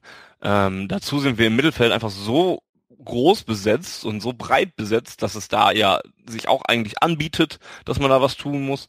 Ähm, zum einen natürlich, um Kräfte zu sparen und oder, oder zu verteilen vielmehr die Kräfte und zum anderen auch, um, um die Leute bei der Stange zu halten, weil es halt auch nur mal für die Spieler auch nochmal wichtig ist zu spielen und wir ja auch viele Spieler haben, wo es dann durchaus wichtig ist, dass sie auch mal spielen, weil sie sich entwickeln. Julian Weigel zum Beispiel ähm, wird Zeit bekommen müssen auch ja irgendwo und ja, Volker hat gerade die vielen Leute angesprochen, die wir auf der 6 hätten. Ähm, auch im, im offensiven Mittelfeldbereich gibt es ja doch durchaus, wenn ich jetzt Ankagawa, Mikitarian, Kuba, äh, Hofmann, ähm, ja gut, Leitner noch ein bisschen dazu, Reus, äh, das sind ja auch schon wieder einige Leute. Also ich, ich finde fast diese gesamte Situation mit der Belastung und der ähm, Breite, die wir haben in der Mannschaft, ähm, lässt eigentlich gar nichts anderes zu, als zu rotieren. Und deswegen gehe ich stark davon aus, dass es da auch ähm, Rotation geben wird. Ob das jetzt nachher dann Rotation oder Gegneranpassung ist, ist natürlich schwierig erstmal ähm, auf, äh, mit dem Auge erstmal auseinanderzuhalten. Ähm, aber auch das wird sicherlich eine Rolle spielen. Welche Spieler brauche ich äh, in, in der Vorbereitung auf das Spiel? Welche Spieler brauche ich gegen den und den Gegner? Das, das wird Thomas Tuchel ähm, dafür ist er zu bekannt, dass er einen Matchplan hat und, und sehr genaue Vorstellungen hat, dass er das mit in die in diese Rolle, äh, in diese Vorbereitung mit einbezieht und in die Überlegung und dem davon abhängig auch wechseln wird. Und deswegen wird man das erst wahrscheinlich in ein, zwei Monaten sehen, aber ich bin sehr, sehr sicher, dass es da äh, noch einige Wechsel geben wird bei uns. Gibt ja auch sicherlich wieder Verletzte. Ja, stimmt. Ja, von daher, ähm, also Tuchel wird diese Aussage nicht ganz äh, ohne Selbstzweck getätigt haben, ohne, Hinter, ohne Hintergedanken. Ähm, vielleicht auch schon so ein bisschen die Leute, die jetzt in den ersten Spielen nicht so den Vorzug gehalten haben, so ein bisschen zu motivieren. Ähm, aber ich, ich überlege gerade, ob es ein Team gibt, was, was international äh, ja ein bisschen, ein bisschen in unserem Fokus ist. Ja, in den letzten Jahren was eine Stammelf hat wo nicht, sagen wir mal, also wo zwar so ein, so ein, so ein Grundgerüst steht von, sagen wir mal, sechs, sechs, maximal sieben Spielern, ähm, der Rest aber immer wieder durchgewechselt wird. Das gibt's bei Bayern München andauernd, wenn ich das richtig im Kopf habe. Ähm, das gibt's bei Barcelona, bei Real Madrid gibt's das auch, ähm, dass da immer mal wieder gewechselt wird. Kannst halt auch nicht als von, von Spielern erwarten, dass die 30 Spiele plus ganzen Reisestrapazen plus Länderspiele, was weiß ich nie alles, äh, da immer ein und die gleiche konstante Leistung bringen. Ne? Von daher bin ich da ganz seiner Meinung, da wird ordentlich, ordentlich rotiert werden, einfach auch mal Leute reinzuwerfen, die, die viel frischer sind, wenn es in den nächsten drei Tagesrhythmus losgeht. Ähm, auch einfach, man hat es ja auch im letzten Jahr gesehen, im, im, defensiven Mittelfeld, gerade wenn es sich fast selber aufgestellt hat, weil wir da niemanden hatten.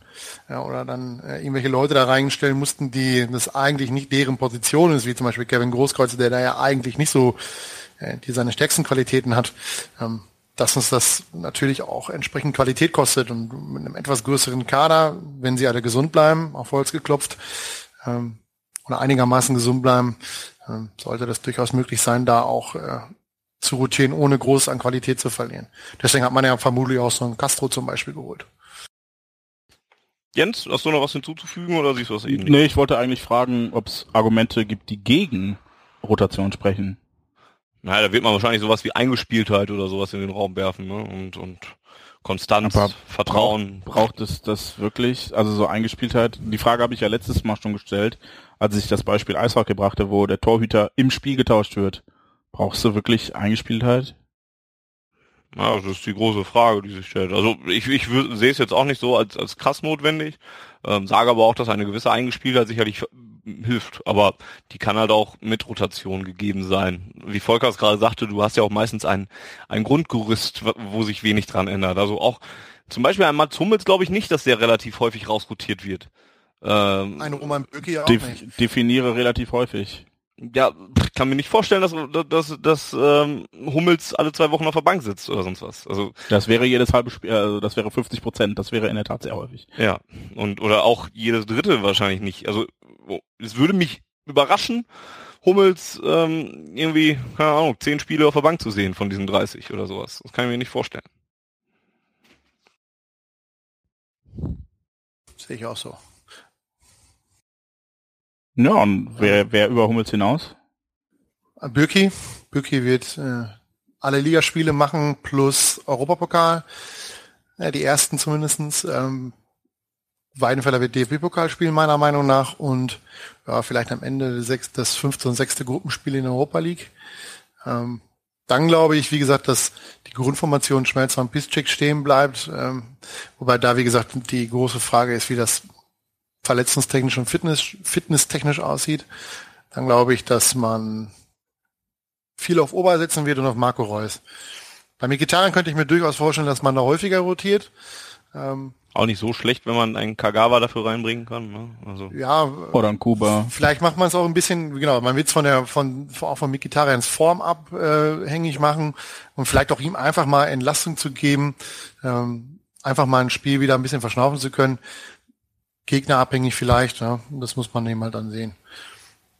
Also auf dem Papier klingt das auf jeden Fall alles sehr gut, aber das klang es im letzten Jahr auch und wir haben ja in der Hinrunde gesehen, was dann daraus geworden ist. Auf jeden Fall eins im Vergleich zum, zur letzten Saison ist, dass wir äh, in den ein gutes Trainingslager scheinbar hatten, dass wir fast alle Leute zusammen hatten im, im Training. Äh, Großkreuz hat, glaube ich, nicht. Ja, äh, ja gut, in, dem in dem Fall waren es ja auch kaum Verletzungen im letzten Jahr, sondern vor allem äh, die, die Fußball-Weltmeisterschaft, die da so ein bisschen Klar. ähm, da fünf Leute, glaube ich, komplett gekostet haben und Chiro und Kevin und Roman sind, glaube ich, in Bad Ragaz eingestiegen, äh, eine Woche vor Saisonstart oder so. Ähm, das natürlich äh, gerade für jemanden, der neu kommt, äh, nicht, nicht so einfach. Aber gut, Chiro, das Thema hatten wir ja schon. Ähm, ich glaube, das hilft sehr, dass, ähm, dass man da äh, bis auf, ich glaube, nicht mittrainiert haben, haben in, äh, mit der Mannschaft, haben, glaube ich, Shahin und Großkreuz, glaube ich, ne? Adrian Ramos. Ramos ist, ja, aber ist der nicht im Bad als eingestiegen? Hat der nicht in, hat der nicht im Rahmen des Trainingslagers auch schon in Luzern mittrainiert? Auf der Bank gesessen? Weiß ich jetzt nicht. Ich habe das Spiel nicht gesehen. Nee, in Wuppertal hat er erstmalig, Okay. glaube ich, wieder einen Einsatz gehabt. Okay, dann, dann sind es mit ihm dann drei. Ja. Aber das ist schon vielleicht zum letzten Jahr schon deutlich weniger. Und ähm, ja, das ist etwas, was, was, was mir Hoffnung macht, dass es in diesem Jahr gerade zum Saisonstart ähm, deutlich besser läuft ähm, und dass man da nötige Punkte holt, um dann ja, zumindest nicht komplett unten reinzurutschen. Ich glaube, das ist ein Vorteil. Genauso wie es ein Vorteil für uns ist, dass wir jetzt schon drei Pflichtspiele in den Knochen haben und ähm, das schon mal so ein bisschen, wie nennt man das so schön, Wettkampfpraxis reinbekommen hat. Also gibt es eigentlich keine Argumente gegen die Rotation. wir sehen sie nicht zumindest. Ne? Nee, ich wusste auch nicht. Nee, ich auch nicht. Wie gesagt, ich habe ja bei der letzten Ausgabe schon gesagt, ich finde, ja, so eingespielt hat.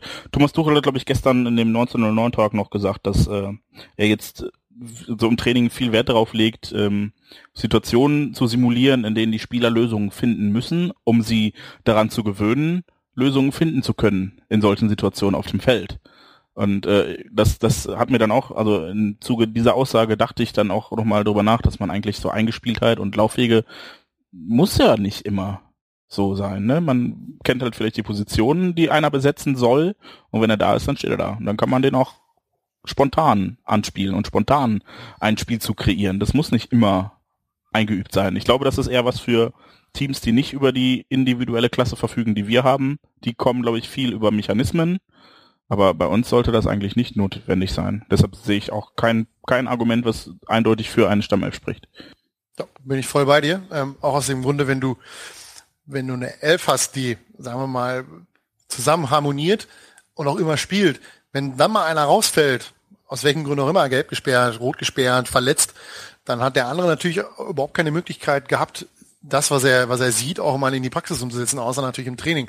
Und wenn du ein bisschen rotierst, gewöhnst du natürlich auch die anderen Spieler, die vielleicht jetzt aktuell nicht erste Wahl sind, aber dann vielleicht gegen Gladbach spielen oder im, im September dann auch mal äh, deutlich mehr Spielanteile bekommen, an die Mechanismen, an die Abläufe und äh, kriegst darüber natürlich dann auch, äh, muss dir nicht mal so bange sein, dass wenn du dann äh, jemanden ersetzen musst, dass der, der den ersetzen muss, äh, keine Spielpraxis hat. Ist ja immer so ein schönes Argument, der hat keine Spielpraxis. Aber die kriegst du halt nur, wenn du spielst. Fünf Euro ins Phrasenschwein. Ja.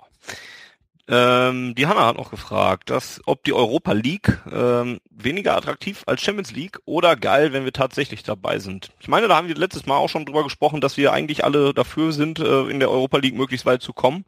Ähm, auch wenn es jetzt vielleicht weniger attraktiv als die Champions League sein mag, ähm, wobei man da ja auch anders mal sehen kann, man lernt halt auch neue Stadien, Länder äh, und Mannschaften kennen. Also von von Odds BK und äh, dem Wolfsberger C hatte ich jetzt jedenfalls noch nicht ganz so viel gehört. Ja, es ist natürlich so, dass äh, klar die Qualität gerade auch in der Gruppenphase ist nicht so hoch wie in der Champions League. Ähm, aber dennoch kannst du dann halt in auf so Teams treffen wie Liverpool, äh, Lazio Rom für den Fall, dass die Leverkusen äh, na, da weiterkommen äh, oder die Fiorentina, Monaco. Top 3 sind zum Beispiel so Teams wie Bordeaux, äh, Saint-Etienne oder so und dann halt so Southampton, Rapid Wien, das sind ja dann klar auf dem Papier nicht so die Qualität wie in der Champions League, aber Laufkundschaft ist das ja auch nicht, was uns dann da begegnet. Ähm, und richtig attraktiv wird es natürlich in dem Moment, wo dann in der aus der Champions League in einem 16. Viertelfinale äh, die Drittplatzierten wieder runterkommen. Also das kann natürlich, das erhebt die Qualität dann natürlich wieder ein bisschen. Ja, und außerdem ist Europa League äh, der einzige Titel, der uns noch fehlt. Dann haben wir alle drei. Europa Titel, die man in Europa gewinnen kann. Als sechstes Team. Konnte. Das Team. Konnte, genau. Und, äh, Ein fünftes offiziell. Barcelona hatte einen Vorgänger des UEFA Cups gewonnen. Den sogenannten deshalb, Messepokal. Genau, den ja. äh, Pokal der Messestädte wird deshalb so als sechster, äh, als fünfter Gewinner gezählt. Eigentlich sind es aber bisher nur vier und wir könnten dann der fünfte beziehungsweise sechste Grand Slam-Sieger werden quasi. Das einzig Unattraktive, warum Europa League einfach scheiße ist, sind die Sonntagsspiele. Tut mir leid, das ist einfach, das, das macht, das gibt es für mich persönlich halt etwas, warum ich Europa League total unattraktiv finde. Ja, weil man dann immer in der Bundesliga sonntags haben muss und die Anschlusszeiten sind natürlich, ja, ich finde es halt, 21 Uhr ist halt ein bisschen Käse. Ne? Ist zwar nun halt 20 Minuten später als Champions League, aber man ist halt alles auf den Donnerstag fixiert und das äh, nimmt ja ein bisschen an, an äh, ja, Attraktivität finde ich. Ja, sonst ist alles Man könnte es ein bisschen mehr aufsplitten, aber das ist halt schwierig. Ja. Ist halt schwierig, wenn Dienstags und Mittwochs geblockt sind für Champions League. Freitags geht schon wieder die Liga los in einigen Ländern. England fängt da jetzt auch damit an. Dann bleibt der halt nur der Donnerstag und dann machst du halt so ein paar, ja, doofe Anschlusszeiten. Also ich finde es, nachdem ich großer Kritiker der ganzen Geschichte war und immer gesagt habe, ey, dann lieber gar nicht als äh, scheiß Europa League, bin ich mittlerweile doch eigentlich ganz froh, dass wir sie spielen. Ähm, es hilft der Mannschaft auf jeden Fall auch weiter, mehr Spiele zu haben, um sich an das System Tuchel zu gewöhnen. Hat Jens, glaube ich, ähnlich gesehen, ne? Ja, ich, ich sah das aus dieser ganz äh, sachlichen Sportlersicht. Du willst möglichst viel erreichen, möglichst viel gewinnen und deshalb war es natürlich schön, dass wir es geschafft haben. Und jetzt wollen wir natürlich auch weit kommen und das Ding am besten mit nach Hause nehmen. Genau. Ganz einfach. Also wenn wir nicht qualifiziert gewesen wären, wären es vielleicht für die Belastung besser gewesen. Wir hätten mehr Zeit zum Training gehabt, statt zu spielen, aber wir hätten halt auch im Pokal weniger gewinnen können, ne?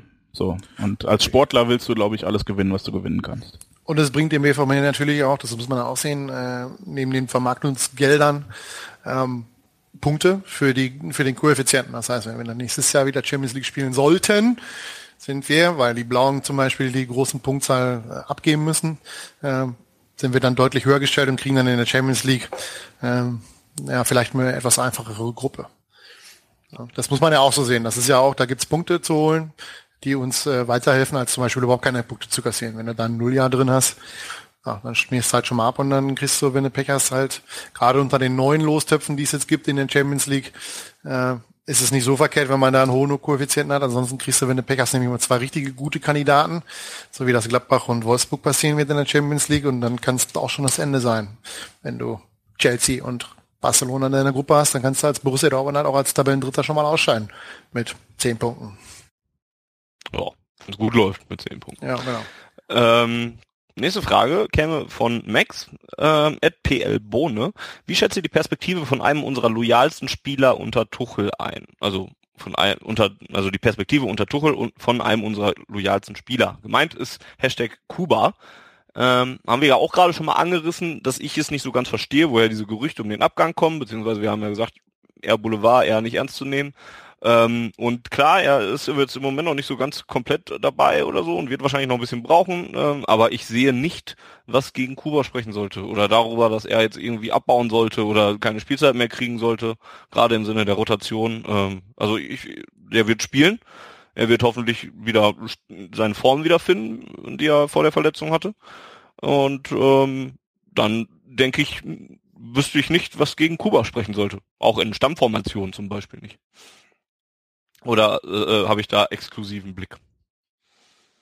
Ist halt schwierig, ne? Ich, ich habe schon das Gefühl, dass wir Spieler haben, die besser sind als Kuba. Also für mich ist er halt, klingt jetzt, ich überlege gerade, wie ich das formulieren kann.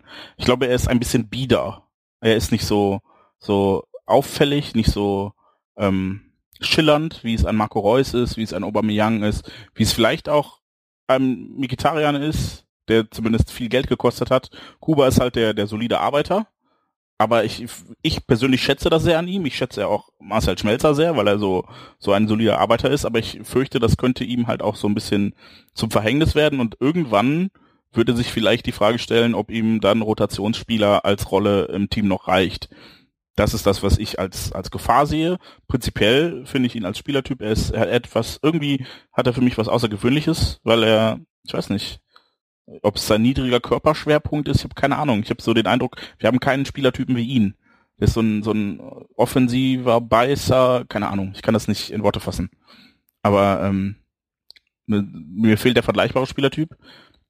Er kam zu Beginn seiner Zeit hier sehr über seine Geschwindigkeit, das kommt ja gar nicht mehr. Der ist jetzt eher jemand, der flach kombinieren kann und äh, Leute wie Mikitarian oder auch äh, Reus kommen da hingegen trotzdem immer noch über ihre Geschwindigkeit, Dynamik, über Platz. Und da finde ich Scuba schon ein belebendes Element, hat ein Alleinstellungsmerkmal und deshalb sehe ich definitiv auch Platz in diesem Team. Aber vielleicht auch einfach nicht. Also das wird sich zeigen. Ich kann Tuchel und den Fußball, den wir spielen wollen, auch mittelfristig einfach noch nicht genug, gut genug einschätzen, um das abschließend zu sagen. Volker? Stimme ich genau zu. Alles das, was er gesagt hat. Gut. Dann ist diese Frage hoffentlich auch ausführlich äh, genug beantwortet. Ed Biane 1974 äh, schickt uns nochmal in ein anderes Themengebiet. Meinung zum offenen Brief der Südtribüne Dortmund zum Thema Verbot Zaunfahren etc. und Boykott des Spiels in Sinsheim. Fangen wir mal mit letzterem an, denn da denke ich, dass wir da äh, zumindest auf jeden Fall schon mal einer Meinung sind, dass es richtig ist, äh, das Spiel zu boykottieren. Oh, weil 55 Euro für, für einen Sitzplatz als günstigste ausgewiesene Kategorie einfach schon eine Nummer ist. Und ähm, dazu kommt dann natürlich auch immer noch, Volker hatte das eben angesprochen, dass man das ja auch mal in Hamburg gemacht hat und dass da ein bisschen einge äh, ein bisschen ruhiger wurde und, und, und dass man jetzt trotzdem hinfährt und sowas alles. Ähm, bei Sinsheim ist die Gefahr, sage ich jetzt mal, äh, auch einfach nicht so groß, dass dann trotzdem zig Leute da hinfahren und das Spiel sich holen, weil die aktive Fanszene sagt, okay, wir nehmen das Spiel jetzt nicht mit und die anderen denken sich, hey cool, können wir Karten kriegen, uns ist das egal, wie teuer die Karten sind. In Sinsheim ist das natürlich ein bisschen aussichtsreicher, weil äh, da nicht vielleicht nicht unbedingt so viele Fans hinwollen, die jetzt ähm, nicht zur aktiven Fanszene gehören oder die nicht so sehr auf das Geld achten. Und ähm, ja, es passt natürlich so generell zu dem kleinen Krieg, den man mit Hoffenheim hat. Äh, sehe das aber auch losgelöst davon einfach als, als sinnvollen Schritt und als guten Schritt, um nochmal auf kein Zwanni hinzuweisen und auf eine sinnvolle Preisgestaltung hinzuweisen. Und ähm, ja, deswegen bin ich der Meinung, dass das einfach auch keine großen verschiedenen Meinungen zulassen dürfte. Oder? Jo. Sekunde, ich muss wollte gerade noch mal kurz was nachrechnen. Rechne du mal. Aber Volker stimmte schon mal zu, oder was? Genau. Okay. Was, was, was rechnest du jetzt noch hochkompliziert aus da? Äh, nicht hochkompliziert. was, was ich einfach nochmal vor Augen führen möchte, ne, alle, wir reden nur von 55 Euro, aber der eigentliche Skandal in Anführungsstrichen dabei ist ja, dass äh, Fans von Augsburg, von, ich weiß gar nicht, wer alles in diese Gruppe gehört, Ingolstadt, Darmstadt. Ja, die, die nichts mitbringen. Alle außer Bayern und uns, oder? Ja, Nee, es ich, gibt noch eine mehrere- Gruppe mit, äh, mit den Blauen und mit Mönchengladbach, glaube ich, und mit Stuttgart und Frankfurt, weil Also. die halt relativ nah dran sind und auch dafür bekannt sind, dass sie äh, eine relativ große Reisegruppe haben äh, im Vergleich zu den ganzen anderen Vereinen, die da noch so rumkrebsen. Ähm, die zahlen, glaube ich, genau in der Mitte irgendwas. Die zahlen irgendwie für 40 oder so. Genau. Jedenfalls ähm, im Vergleich zu Fans, ich nehme jetzt mal exemplarisch Augsburg, ähm, haben wir, die Fans des FC Augsburg zahlen für eine Sitzplatzkarte in Sinsheim 26 Euro. Fans des BVB zahlen für eine Sitzplatzkarte in Sinsheim 55 Euro. Das ist ein Aufschlag von 112 Prozent. Und das muss man sich einfach mal zu Gemüte führen. Wir müssen mehr als das Doppelte für die gleiche Karte bezahlen, nur weil wir Fans von Borussia Dortmund sind. Und da finde ich, äh, es geht nicht nur darum, dass 55 Euro für sich betrachtet einfach unfassbar frech sind und unverschämt, sondern einfach diese Ungleichbehandlung von Fans verschiedener Vereine, die sollte dabei definitiv nicht vergessen werden. Ja, also wenn wir Fans des FCA wären, würden wir jetzt für weniger als die Hälfte des Geldes dahin fahren. Und ich habe schon scherzhaft äh, überlegt, ich werde einfach Ingolstadt-Fan oder ich versuche einfach Auswärtsspiele von Ingolstadt zu gucken, weil ich dann immer billig reinkomme, immer eine Karte krieg, kaufe mir noch ein T-Shirt, wo drauf steht, ich bin nur zum Hoppen hier und äh, lass es dann bleiben mit dem BVB, weil es einfach so teuer wird. Aber das geht halt echt nicht. Und ich glaube, das kommt ein bisschen kurz in der, in der Betrachtung. Es geht nicht nur darum, 55 Euro. Das an sich ist schon frech. Es geht vor allem auch darum, warum wir als BVB-Fans mehr als das Doppelte bezahlen müssen, was Fans anderer Vereine bezahlen. Und dazu ist auch noch der Unterschied im Vergleich zum letzten Jahr relativ hoch, ne? Der kommt auch noch dazu, auch wenn ich jetzt die Zahlen gerade nicht im Kopf habe. Naja, man muss ja auch sagen, es betrifft ja dann nicht nur uns, sondern es betrifft ja auch dann die, die jeweiligen Natürlich. Kartenkäufer, die sich das Spiel gerne angucken wollen. Ich sage es mal, wie von dir vorhin schon mal so zitiert, ja, die Familie, die vielleicht in, in der Nähe von Sinsheim wohnt, eine gewisse Sympathie, dann was weiß ich, der, der, der Junge ist Fan von, von Borussia Dortmund ja, und den anderen ist es scheißegal, Mutter und Vater und Bruder sollen aber trotzdem mit. Ja, und dann musst du halt gucken, wie du an Karten kommst und das ist in Hoffenheim nun mal halt hinter dem Tor ein bisschen einfacher, ja, weil die bis auf ihre Hupfdohlen da hinter der Tribüne und den Denver Bären Fanclub da, den es ja leider nicht mehr gibt, schade eigentlich, äh, im Grunde kaum Leute mobilisieren, die da regelmäßig hingehen. Ähm, die sind halt auch am Arsch, ne? wenn man das mal so formulieren darf. Die zahlen da mal eben 200 Öcken für so ein Spiel, 220 Euro. Das natürlich nur, weil der Gegner ja mal Borussia Dortmund ist. Ich kann eine gewisse, eine gewisse äh, Topzuschlag kann ich ja durchaus verstehen, ne? dass man, dass man da sagt, pass auf, äh, wenn, wenn ihr Fußball sehen wollt oder ihr wollt die TSG Hoffenheim sehen, dann könnt ihr das genauso gut wie gegen Ingolstadt, also gegen uns oder gegen, gegen Borussia Dortmund, ähm, dass man da ein bisschen mehr nimmt, aber man sollte in dem Fall zumindest mal den kompletten Gästeanhang ausnehmen, weil der kann nun mal nichts dafür, dass er Fan eines Vereins ist, der Erfolg hat. Ja, können die Bayern auch nicht, die können auch nichts dafür, dass sie Fans des FC Bayern München sind ähm, und dafür dann finanziell deutlich mehr geschröpft werden als alle anderen. Ähm, dann sollte man das zumindestens darauf äh, sagen, dass man es macht wie beim BVB vielleicht. Äh, 20 Prozent Top-Zuschlag außerhalb des Gästeblocks für die paar tausend Karten, die es noch gibt. Finde ich dann zumindest noch einigermaßen akzeptabel, als zu sagen, pass auf, hier alle 29 Euro mehr als gegen Augsburg.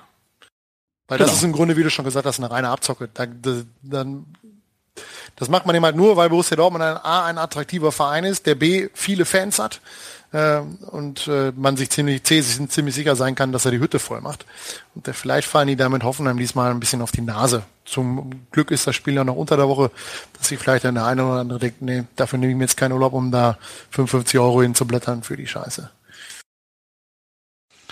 Gut, liebe, die andere Frage noch, die, die er mitgeschickt hat, der gute Biane, Meinung zum offenen Brief der Südtribüne Dortmund. Da gab es ja eine Reaktion darauf, ähm, auf die Strafe, die an äh, die Fans des BVB gestellt, beziehungsweise auch an den BVB selber gestellt wurde, wegen sogenannter Zuschauervorkommnisse beim Pokalfinale in Berlin. Gemeint ist natürlich äh, die Pyroaktion. Und äh, dazu zu diesen 90.000 Euro, die der BVB zahlen musste, ähm, ist es auch noch so, dass bei allen Bundesliga- und Pokalauswärtsspielen von Borussia Dortmund alle großen Fahnen sowie sämtliche Block- und Zaunfahnen und Transparente verboten sind.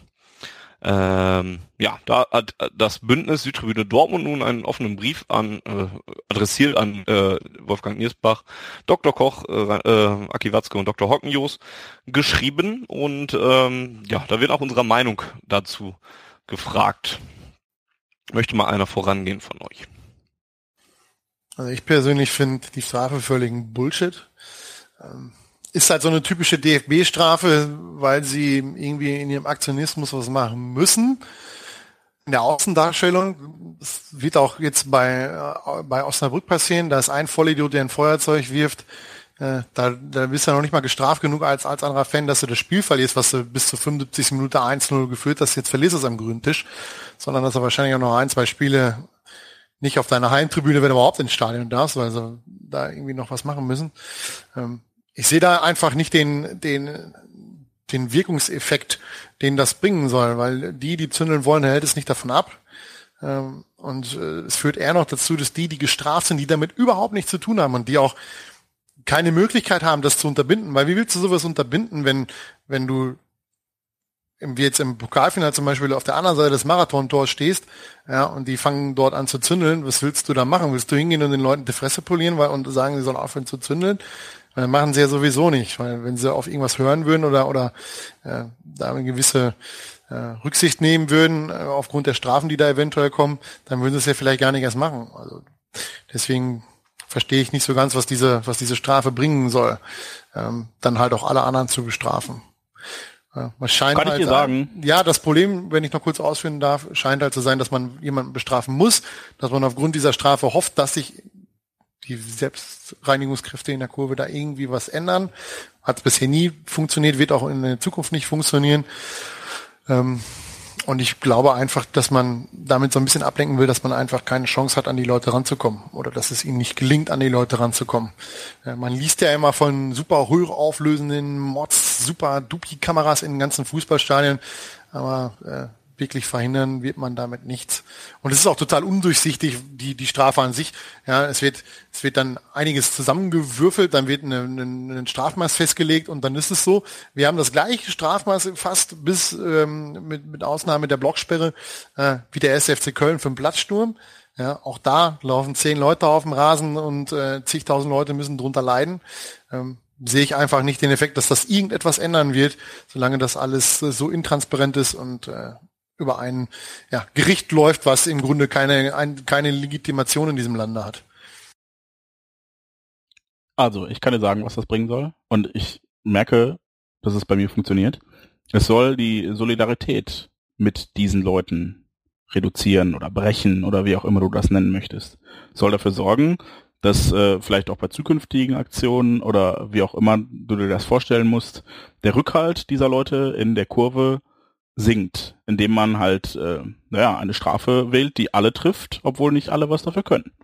Ich ärgere mich jetzt, dass die da unten Scheiße bauen und mein Ärger trifft die da unten. Und bei mir funktioniert's insofern, als äh, dass der BVB ja schon vorbestraft war. Wenn ich das recht entsinne, gab es schon die Androhung einer, eines Teilausschlusses oder wie auch immer. Und ähm, trotzdem werden weiter Regelbrüche durchgeführt. Und wenn ich dann irgendwann nicht auf die Südtribüne komme, hätten die Ultras natürlich gerne, dass ich den BVB, äh, den DFB als Schuldigen sehe, aber der DFB reagiert nur.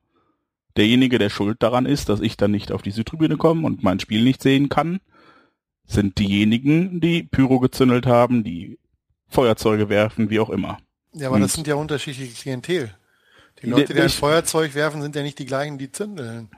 Darum geht's ja auch, das war nur ein, eine Beispielausführung. Ne? Also ich wollte sagen, es geht darum, dass äh, die Wut auf diese Leute geschürt wird. Und so ein Stück weit funktioniert's. Ähm, das liegt aber bei mir viel weniger an der Strafe des DFB, denn die finde ich, wie du, vollkommen affig. Ja, weil ich sehe ja, ist prinzipiell, es wird nichts daran ändern, dass Leute Pyrotechnik abzündeln. Das wird sich nicht ändern. Da kann der DFB so viel erzählen, wie er will. Das wird äh, weiter passieren. Was mich halt jetzt ärgert und was ja auch Kern der Frage war, ist diese total selbstkritikfreie Stellungnahme dazu. Und das ärgert mich wirklich, denn das ist der Punkt, an dem sie mich verlieren. Wenn, wenn in dieser Stellungnahme kommt kein Wort darin vor, dass man sich daneben benommen hat, weil man sieht das vielleicht nicht so, für, für die einen gehört Pyrotechnik dazu, es sei den Leuten ungenommen. Ich bin der Letzte, der irgendwem was vorschreiben will, aber die Regeln und Gesetze sehen es nun mal anders vor. Und ich würde mir einfach wünschen, dass Leute, die sich daneben benehmen, mutwillig dazu stehen, dass sie gerade stehen, dass sie sagen, wisst ihr was, wir haben Scheiße gebaut, haut uns auf die Finger, lasst die Leute in Ruhe, die nichts gemacht haben. Und das finde ich feige, dass sie sich so in der Masse verstecken, dass sie sagen, ja, ö, ö, ö, das ist eine Scheißstrafe. Natürlich ist es eine Scheißstrafe, aber ohne Scheißaktion gäbe es keine Scheißstrafe. Ja, und wenn sie sich dann offen, ich will nicht, dass die ihre Leute ausliefern, aber als Gruppe bekennen würden, sagen, wisst ihr was, wir als Gruppe haben Scheiße gebaut, wir als Gruppe nehmen eine Strafe in Kauf, wir als Gruppe, keine Ahnung, verzichten, ne, das Verbot trifft nur uns zum Beispiel. Wenn, wenn man dann die Größe hätte, zu seinem Verhalten zu stehen und zu sagen, wisst ihr was, wir zündeln, das ist uns das auch wert, das ist uns wichtig, das wollen wir. Okay, dann seid aber Manns genug oder Frau genug, um jetzt nicht den Sexismus aufschrei äh, zu locken, seid einfach Person genug, groß genug, zu eurem Handeln zu stehen. Naja, aber ganz ehrlich, unter uns, du musst kein Fußball-Fan-Experte sein, um zu wissen, welche Gruppierung. unter uns ist in einem Podcast auch immer sehr ja, gut. Aber du musst ja kein Profi sein oder dich mit der Fanszene ein bisschen beschäftigen, um herauszufinden, welche Gruppierungen da gezündelt haben. Ne, das weiß jeder. Das, jeder, der nicht blind auf ja, beiden Augen ist. Ja, man könnte ja auch rein theoretisch dann sagen, pass auf, Verein, du weißt genau, welche Gruppierung da gezündelt hat wir würden dir jetzt sagen, Blocksperre für alle, oder du sorgst dafür, dass diese Gruppierung die nächsten drei Spieltage nicht im Stadion auftaucht. Ja. Dann sagt die Gruppierung aber, ihr könnt es nicht beweisen. Verstehst du? Und darum, ja, und, und, genau das ist ja das, genau das ist ja das Problem. Das ist ich, ja genau will, das gleiche Problem mit dem Feuerzeugwurf. Du kannst es nachher keinem beweisen. Aber zum Beispiel in Gelsenkirchen, da wurde keine Strafe ausgesprochen gegen die komplette Kurve, weil die äh, weil da einer auf der Haupttribüne ein Feuerzeug dem äh, Assistenten, medizinischen Betreuer des FC Schalke 04 an die Birne geworfen hat. Da gab es eine Geldstrafe an den Verein und der hat die versucht, demjenigen weiterzuleiten, der da das Feuerzeug geworfen hat.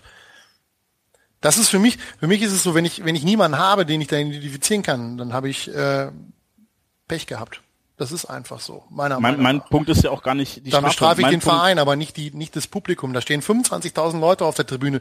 Wenn da drei Leute durchflippen und da meinen, sie müssten einen Becher werfen, weil sich unten gerade Mario Götze beim FC Bayern warm läuft oder Feuerzeuge werfen, dann muss ich versuchen, diese drei Leute rauszufischen. Wenn ich das nicht schaffe, dann muss ich als Verein diese Strafe zahlen, halt notfalls bezahlen. Aber ich kann doch nicht alle in Geiselhaft nehmen, nur weil drei Leute zu doof sind, sich an die Regeln zu halten. Ja, und im Fall ja von Pyrotechnik sind es dann halt nicht drei Leute, sondern 15 Leute, 20 Leute. Das ist aber ja auch gar nicht Jens Punkt. Also Jens, Jens geht es ja auch jetzt gar nicht so darum, dass die, dass die Strafe jetzt irgendwie, also an der Strafe irgendwie, also Ne? Also Jens, Jens, Jens Punkt war ein anderer, war der, dass, dass, dass er sich ein paar, bisschen mehr Selbstreflexion in diesem offenen Brief ähm, ja, das hat er ja selber hätte. gesagt, aber das hat er ja selber gesagt, für die, die da gezündelt haben, die sehen Pyrotechnik nicht als, als Problem an. Darum, ja, aber die wissen doch, wie die Regeln sind. Ja, die kennen die Regeln ja, aber doch. du weißt doch selbst, du weißt doch selbst, dass es gerade das der Reiz an der ganzen Geschichte ist. Das, was der Reiz ist, ist mir scheißegal. Was mich nervt, ist, äh, dass ich mich einerseits daneben benehme und andererseits rumheule, wenn man mir danach ein paar auf die Pfoten gibt. So, das, das passt nicht zusammen. Entweder ich benehme mich daneben und stehe dazu, oder ich halte mich an die Regeln und habe dann jedes Recht rumzuheulen, wenn mich eine Strafe trifft. So. Ich, ich habe in meinem Stadion, also ich kann mich nicht daran erinnern, dass ich im Stadion, ich habe vielleicht mal einen Aufkleber irgendwo auf den Wellenbrecher geklebt. Okay. Da gab es auch schon ein Stadionverbot für. Ja, aber äh, das ist jetzt trotzdem, ne, wenn ich jetzt irgendwo Pyro gezüttelt hätte und mich würde ein Stadionverbot treffen, ich würde danach nicht rumheulen. So. Und das ist der Punkt. Ich, ich habe jetzt, wenn es mich trifft, wenn ich jetzt dann, wie gesagt, irgendwann draußen stehe, dann habe ich recht rumzuheulen, weil ich nichts getan habe. Und das finde ich, das stört mich an diesem offenen Brief so. Dass der halt so, oh, ihr, eure Strafen sind doof und ihr seid doof und überhaupt alles scheiße, was ihr macht. Hey Leute, ihr habt im äh, Pokalfinale, ich weiß nicht, wie viel verschiedene pyrotechnische Gegenstände abgebrannt. Habt ihr schon mal überlegt, dass Aktion Reaktion erzeugt? Das ist das, was mich stört. Die Selbstreflexion fehlt. Wenn da stehen würde, okay, wir haben Scheiße gebaut, wir akzeptieren die Strafe, ist doof, dass es alle anderen trifft dann wäre ich wieder bei den Leuten. Aber so mhm. ist das halt für mich so, ja, äh, pff, Wasch mich, aber mach mich nicht nass. Ne? Ich will zwar Pyro, aber bloß nicht dafür gerade stehen. Bloß keine Konsequenzen für mein Verhalten tragen. Und das kotzt mich an. Ich verstehe Jens Punkt da auch schon in gewisser Weise, weil es, also ich war auch sehr überrascht, als ich gelesen habe, als ich diesen Brief gelesen habe, dass da halt echt nicht in einem Satz da mal wenigstens drauf eingegangen wird, dass es da auch nun mal etwas gab, was dazu geführt hat, dass es eine Strafe gibt. Und das hat mich halt auch sehr, sehr überrascht und auch, auch ein bisschen gestört daran. Also ich habe jetzt gerade auch nochmal über diesen Brief gelesen. Die haben da ja sogar einige ganz gute Punkte drin, die ja auch einfach, einfach richtig sind. Sie sagen ja, dass der, dass der DFL, äh, dass die, die DFL, der DFB, ähm, sich, sich damit brüsten, dass, dass die Fans der, Liga, die Liga so speziell machen, was ja auch stimmt in, aus, aus ganzen Marketing-Aspekten, dass die äh, in, in Südtribüne weiß Gott wie oft in, in irgendwelchen Trailern zu sehen ist und sowas alles. Da geht's auch um Fahnen und sowas alles.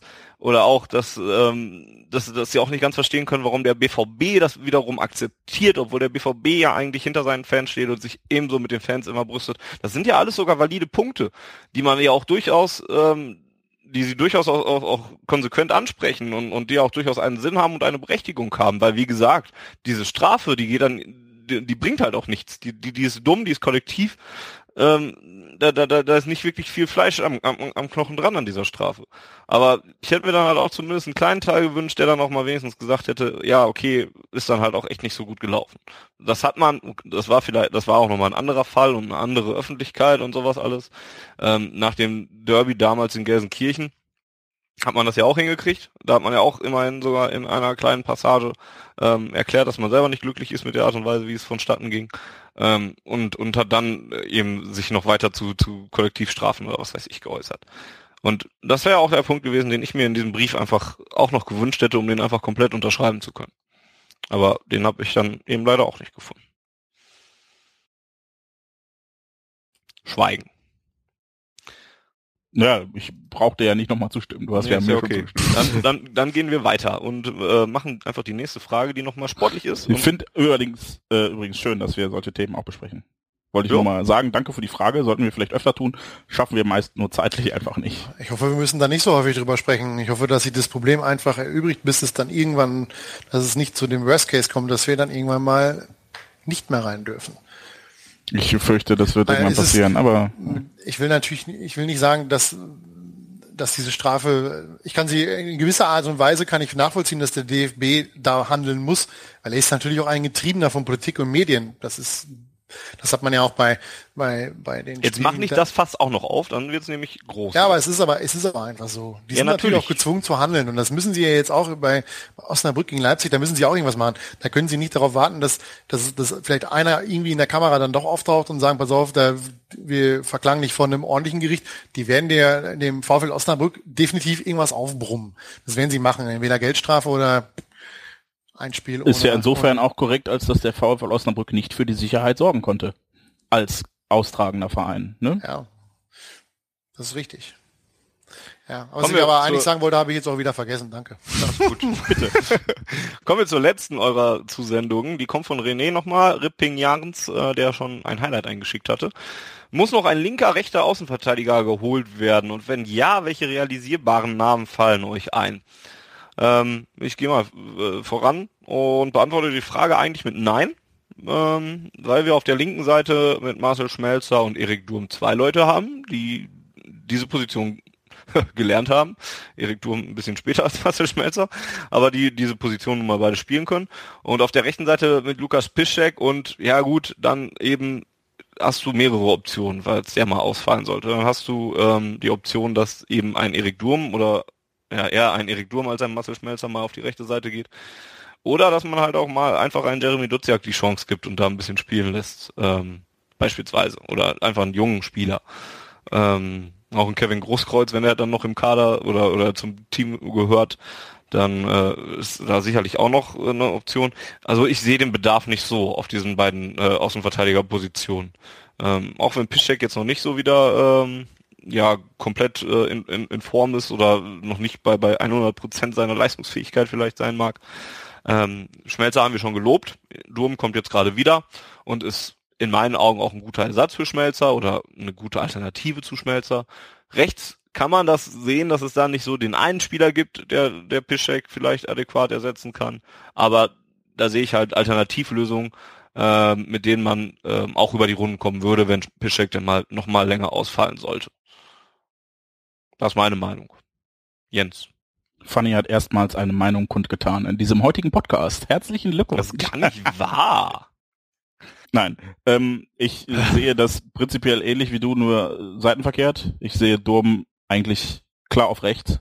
Also für mich ist es mit dem, mit dem falschen Fuß auf der anderen Seite einfach so eine Sache, die schlecht funktioniert. Fand ich auch letztes Jahr schon bei Durm. Also da hat er die guten Flanken, die er geschlagen hat, kamen alle mit links. So, und er ist halt kein Linksfuß. Merkt man ihm halt auch viel zu häufig an, finde ich, bei der Ballführung, dass er den Ball immer mit dem, mit dem, äh, ja, inneren Fuß führen muss, wenn er an der Seitenlinie langläuft. Deshalb ist für mich Erik Durm eher Rechtsverteidiger als Linksverteidiger. Ähm, da haben wir aber dann zum Glück noch Jeremy Duziak und ähm, ich hoffe, aus dem wird was. Der war bisher sehr vielversprechend, hat er auch, glaube ich, zwei Testspieltore geschossen, dann allerdings als äh, links offensiver Mittelfeldspieler oder als linker Mittelfeldspieler. Trotzdem hoffe ich, dass der dann äh, im Notfall bereitsteht. Und ähm, was viel wichtiger ist, mir fiel kein Name ein, mit dem ich irgendwie eine Lösung finde, die, die A bezahlbar ist, wenn ich mir angucke, was, was Chelsea für Baba bezahlt vom FC Augsburg. Hm. Ja, also dann, dann sieht man schon, was realisierbar ist und was nicht oder bezahlen will. Ich glaube, der Transfer ist immer noch nicht durch.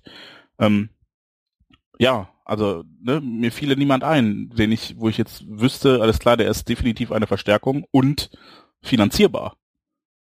Und das ist der Punkt. Also dann bin ich mit dem, was wir haben, einigermaßen zufrieden. Wie gesagt, Schmelz hat einen, einen wunderbaren Schritt gemacht, finde ich. Äh, Durm fand ich sehr vielversprechend, bevor er dann jetzt schon etwas länger nicht gespielt hat. Würde ich dann mittelfristig, glaube ich, sogar als, als Stammspieler auf der Rechtsverteidigerposition sehen, wenn Piszczek nicht wieder zur alter Stärke zurückfindet. Und ähm, ja, wenn, wenn Duziak sich äh, so entwickelt, wie das bisher den Anschein macht, dann wird er mittelfristig auch eine, eine großartige Alternative für Marcel Schmelzer sein. Und da sind wir ganz gut ausgestattet, hoffe ich.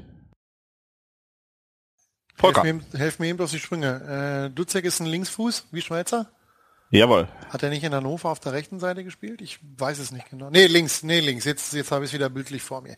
Ähm, ja, ich war ja vor der Sommerpause eigentlich jemand, der, ein Verfechter der, der Sache, wir sollten da noch mal gucken, ob da jemand Adäquates zu holen ist.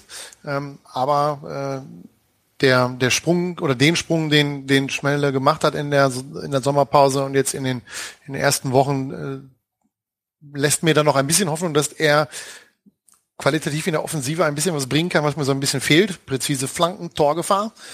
Ähm, von daher sehe ich das wie, wie ihr beide, ähm, auch aufgrund der mangelnden Alternativen, äh, einen guten Außenverteidiger zu bekommen, der nicht äh, deutlich das Budget springt, wird schwierig. Ähm, da sehe ich niemanden, der da aktuell äh, auf dem Markt ist. Und ähm, wenn ich es richtig im Kopf habe, kommt aus der Jugend dann zur Not auch noch ein bisschen was hoch. Ja.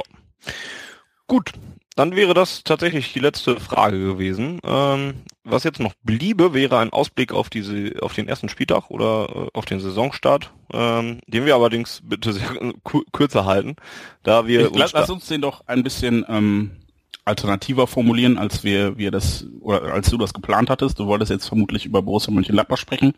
Ähm, ich würde vorschlagen, wir sagen jetzt einfach mal, wie die Saison verläuft, weil es ist nur einer von 34 Spieltagen, der bevorsteht und klar könnten wir jetzt über Lapper sprechen, aber wir haben ja jetzt schon ausführlich über die bisherige Mannschaft gesprochen und ich glaube, keiner von uns weiß so genau, wie Mönchengladbach auftritt. Es ist immerhin der erste Spieltag. Na, dann lass uns doch einfach drüber reden, was wir von dieser Saison erwarten. Na gut. Ähm, zweite Halbzeit, Gladbach gestern allerdings im Pokal äh, recht stark gewesen. Erste Halbzeit dafür aber auch schwach. Ähm, ja, was erwarte ich von der Saison? Ich bin eigentlich relativ guter Dinge, muss ich sagen. Ähm, das war ich letzte Saison zwar natürlich auch, aber ich bin jetzt auch einfach so unter den Eindrücken, die man gewinnen konnte, relativ guter Dinge. Ich erwarte nicht, dass es von Anfang an gut läuft und dass es durchgängig jetzt äh, eine Bombensaison wird. Dafür sind die Umstellungen noch zu groß, dafür sind, äh, ja, dafür ist, ist noch zu wenig Zeit mit einem neuen Trainer verbracht werden worden, dafür sind zu viele Spiele in zu kurzer Zeit. Ähm, also da gibt's, wird es ein paar Ruckler geben. Ähm, dennoch denke ich aber, dass wir langfristig oder auf die Saison gesehen schon in der Lage sind, dieses Ziel, die Champions League Plätze wieder anzugreifen, ähm, auch durchaus erfüllen können. Ähm, das müssen wir, wenn man auf den Kader guckt, also ohnehin.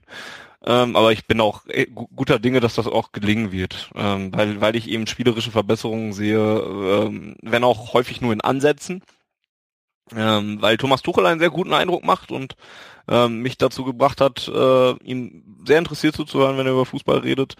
Ähm, aus einem anderen Grund, als das bei Jürgen Klopp der Fall ist, aber eben ähm, doch durchaus positiv. Ähm, ja, und weil, weil man auch insgesamt so das Gefühl hat, dass alle nochmal dieses dieses Gefühl Neuanfang haben, dass das einem Henrik Mkhitaryan vielleicht nochmal ein paar neue Prozent gibt, ähm, dass der jetzt endlich durchstartet. Ähm, auch dass, dass, dass ein Mats Hummels vielleicht nochmal ja, ein bisschen heißer ist, jetzt dann nochmal sich komplett neu ähm, auf eine neue Situation einzulassen. Ähm, dass Roman Birkin neu dazugeholt wird, da gibt's frisches Blut dann nochmal dabei und das wirkt alles recht, recht sinnvoll ähm, zu diesem Zeitpunkt. Ist aber natürlich schwer jetzt zu sagen, wie das dann ähm, sein sollte, wenn das jetzt total holprig wird. Ist natürlich auch ein bisschen fies, dass man jetzt direkt mit Gladbach gegen, gegen einen sehr starken Gegner spielt und nicht so, ja, problemfrei vielleicht in dieser Saison startet. Ich würde jetzt nicht unbedingt direkt von einem Heimsieg ausgehen, ohne ihn auch auszuschließen gleichermaßen, ähm, weil am ersten Spieltag immer halt eine ganze Menge möglich ist. Ähm, aber wie gesagt, grundsätzlich ist es schon äh, viel Optimismus dabei, aber auch mit dem Wissen, dass da auch ähm, durchaus einige Hindernisse im Weg stehen werden, ähm, die man überspringen muss, aber hoffentlich dann auch überspringen wird, weil man ja auch etwas vielleicht aus dieser schweren Zeit, die man in der Hinrunde im letzten Jahr hatte, äh, dann auch hoffentlich gelernt hat. Ich finde es ja ganz witzig, dass derjenige, der gesagt hat, der möchte das bitte etwas kurz halten, da jetzt so eine lange Rede schwingt.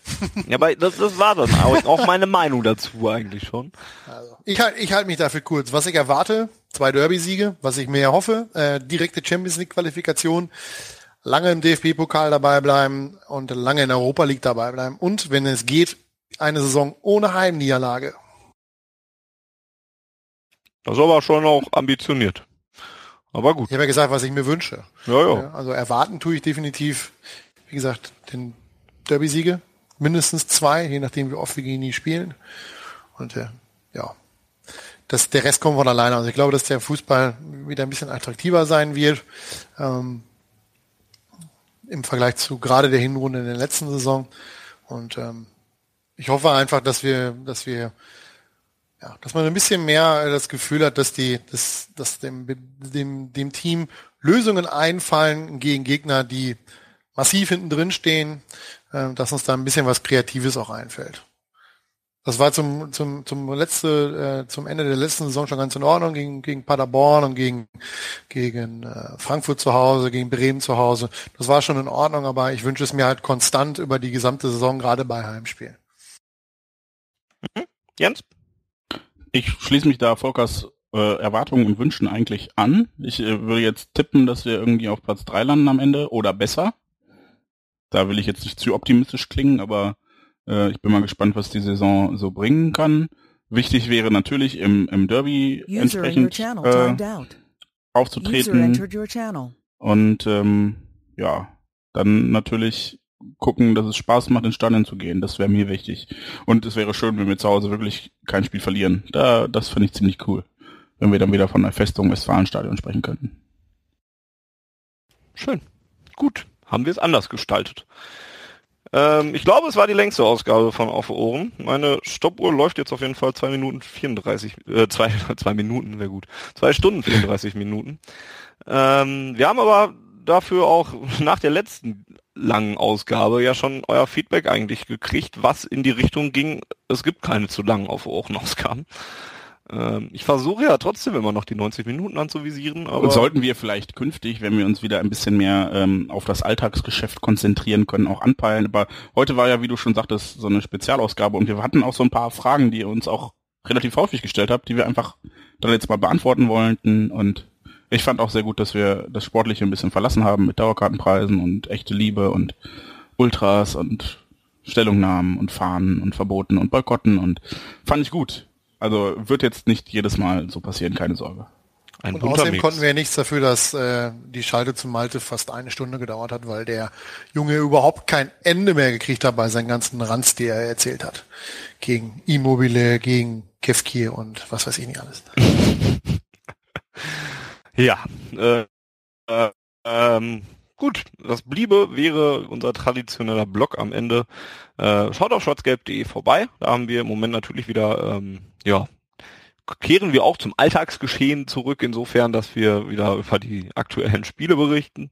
Ähm, die Amateure natürlich weiterhin begleiten, jetzt auch sogar mit äh, Pressekonferenzen, äh, abgefilmten und so weiter. Da seid ihr also auch bestens informiert, wenn ihr diesen ganzen Kanal folgt. Ähm, was haben wir noch auf schwarzgelb.de? Äh, es wird noch in dieser Woche wird noch ein Text äh, oder wahrscheinlich, wenn ihr das hört, vielleicht sogar ist es schon online, ein Text über die Auschwitz-Reise geben, äh, die der BVB mal wieder veranstaltet hat. Ähm, ja. Falls ihr was zum Anziehen braucht, ähm, guckt in unseren Shop. Falls Da kommt Bock was habt, 80 Neues, Euro kommt Trikot was zu Neues. bezahlen. Da kommt was Neues. Ich hoffe äh, noch diese Kannst Woche, Mehr sagen, als da kommt was Neues. es wird gut. Oder es kommt. Es wird gut. Schön. Es wird, also ich Guckt freue in unseren Shop, damit könnt ja, Darf ich jetzt, damit könnt ihr uns helfen. Ich weiß nicht, ich, ich weiß nicht, ob du jetzt noch etwas über das ist gut und da, es freut mich. Nein, du, es du freust dich sehr drauf. Komm. ja, ich freu, ja, ich kann bisher, ich will die Überraschung nicht vorwegnehmen, aber es sind tolle Motive, echt gut geworden diesmal und ähm, hoffentlich noch diese Woche, ansonsten nächste Woche äh, ist auf jeden Fall schon in der Pipeline und äh, ja, freut euch drauf. Gut. Ähm, wenn ihr da kauft, unterstützt ihr schwarzgelb.de insofern, dass wir ähm, davon Serverkosten und so weiter dann auch bezahlen können. Tut ihr also auch noch etwas Gutes. Ähm, Feedback für diese Ausgabe und alle anderen Ausgaben könnt ihr wie immer einsenden äh, per E-Mail an podcast.schwarzgelb.de oder auch auf Twitter an, äh, nicht an Hashtag, an den, an den Twitter-Handle at auf Ohren. Ähm, wenn ihr uns alle erreichen wollt, wenn ihr uns äh, einzeln erreichen wollt, könnt ihr Jens unter Baumwollhose finden, vm-83 oder mich unter Really Funny.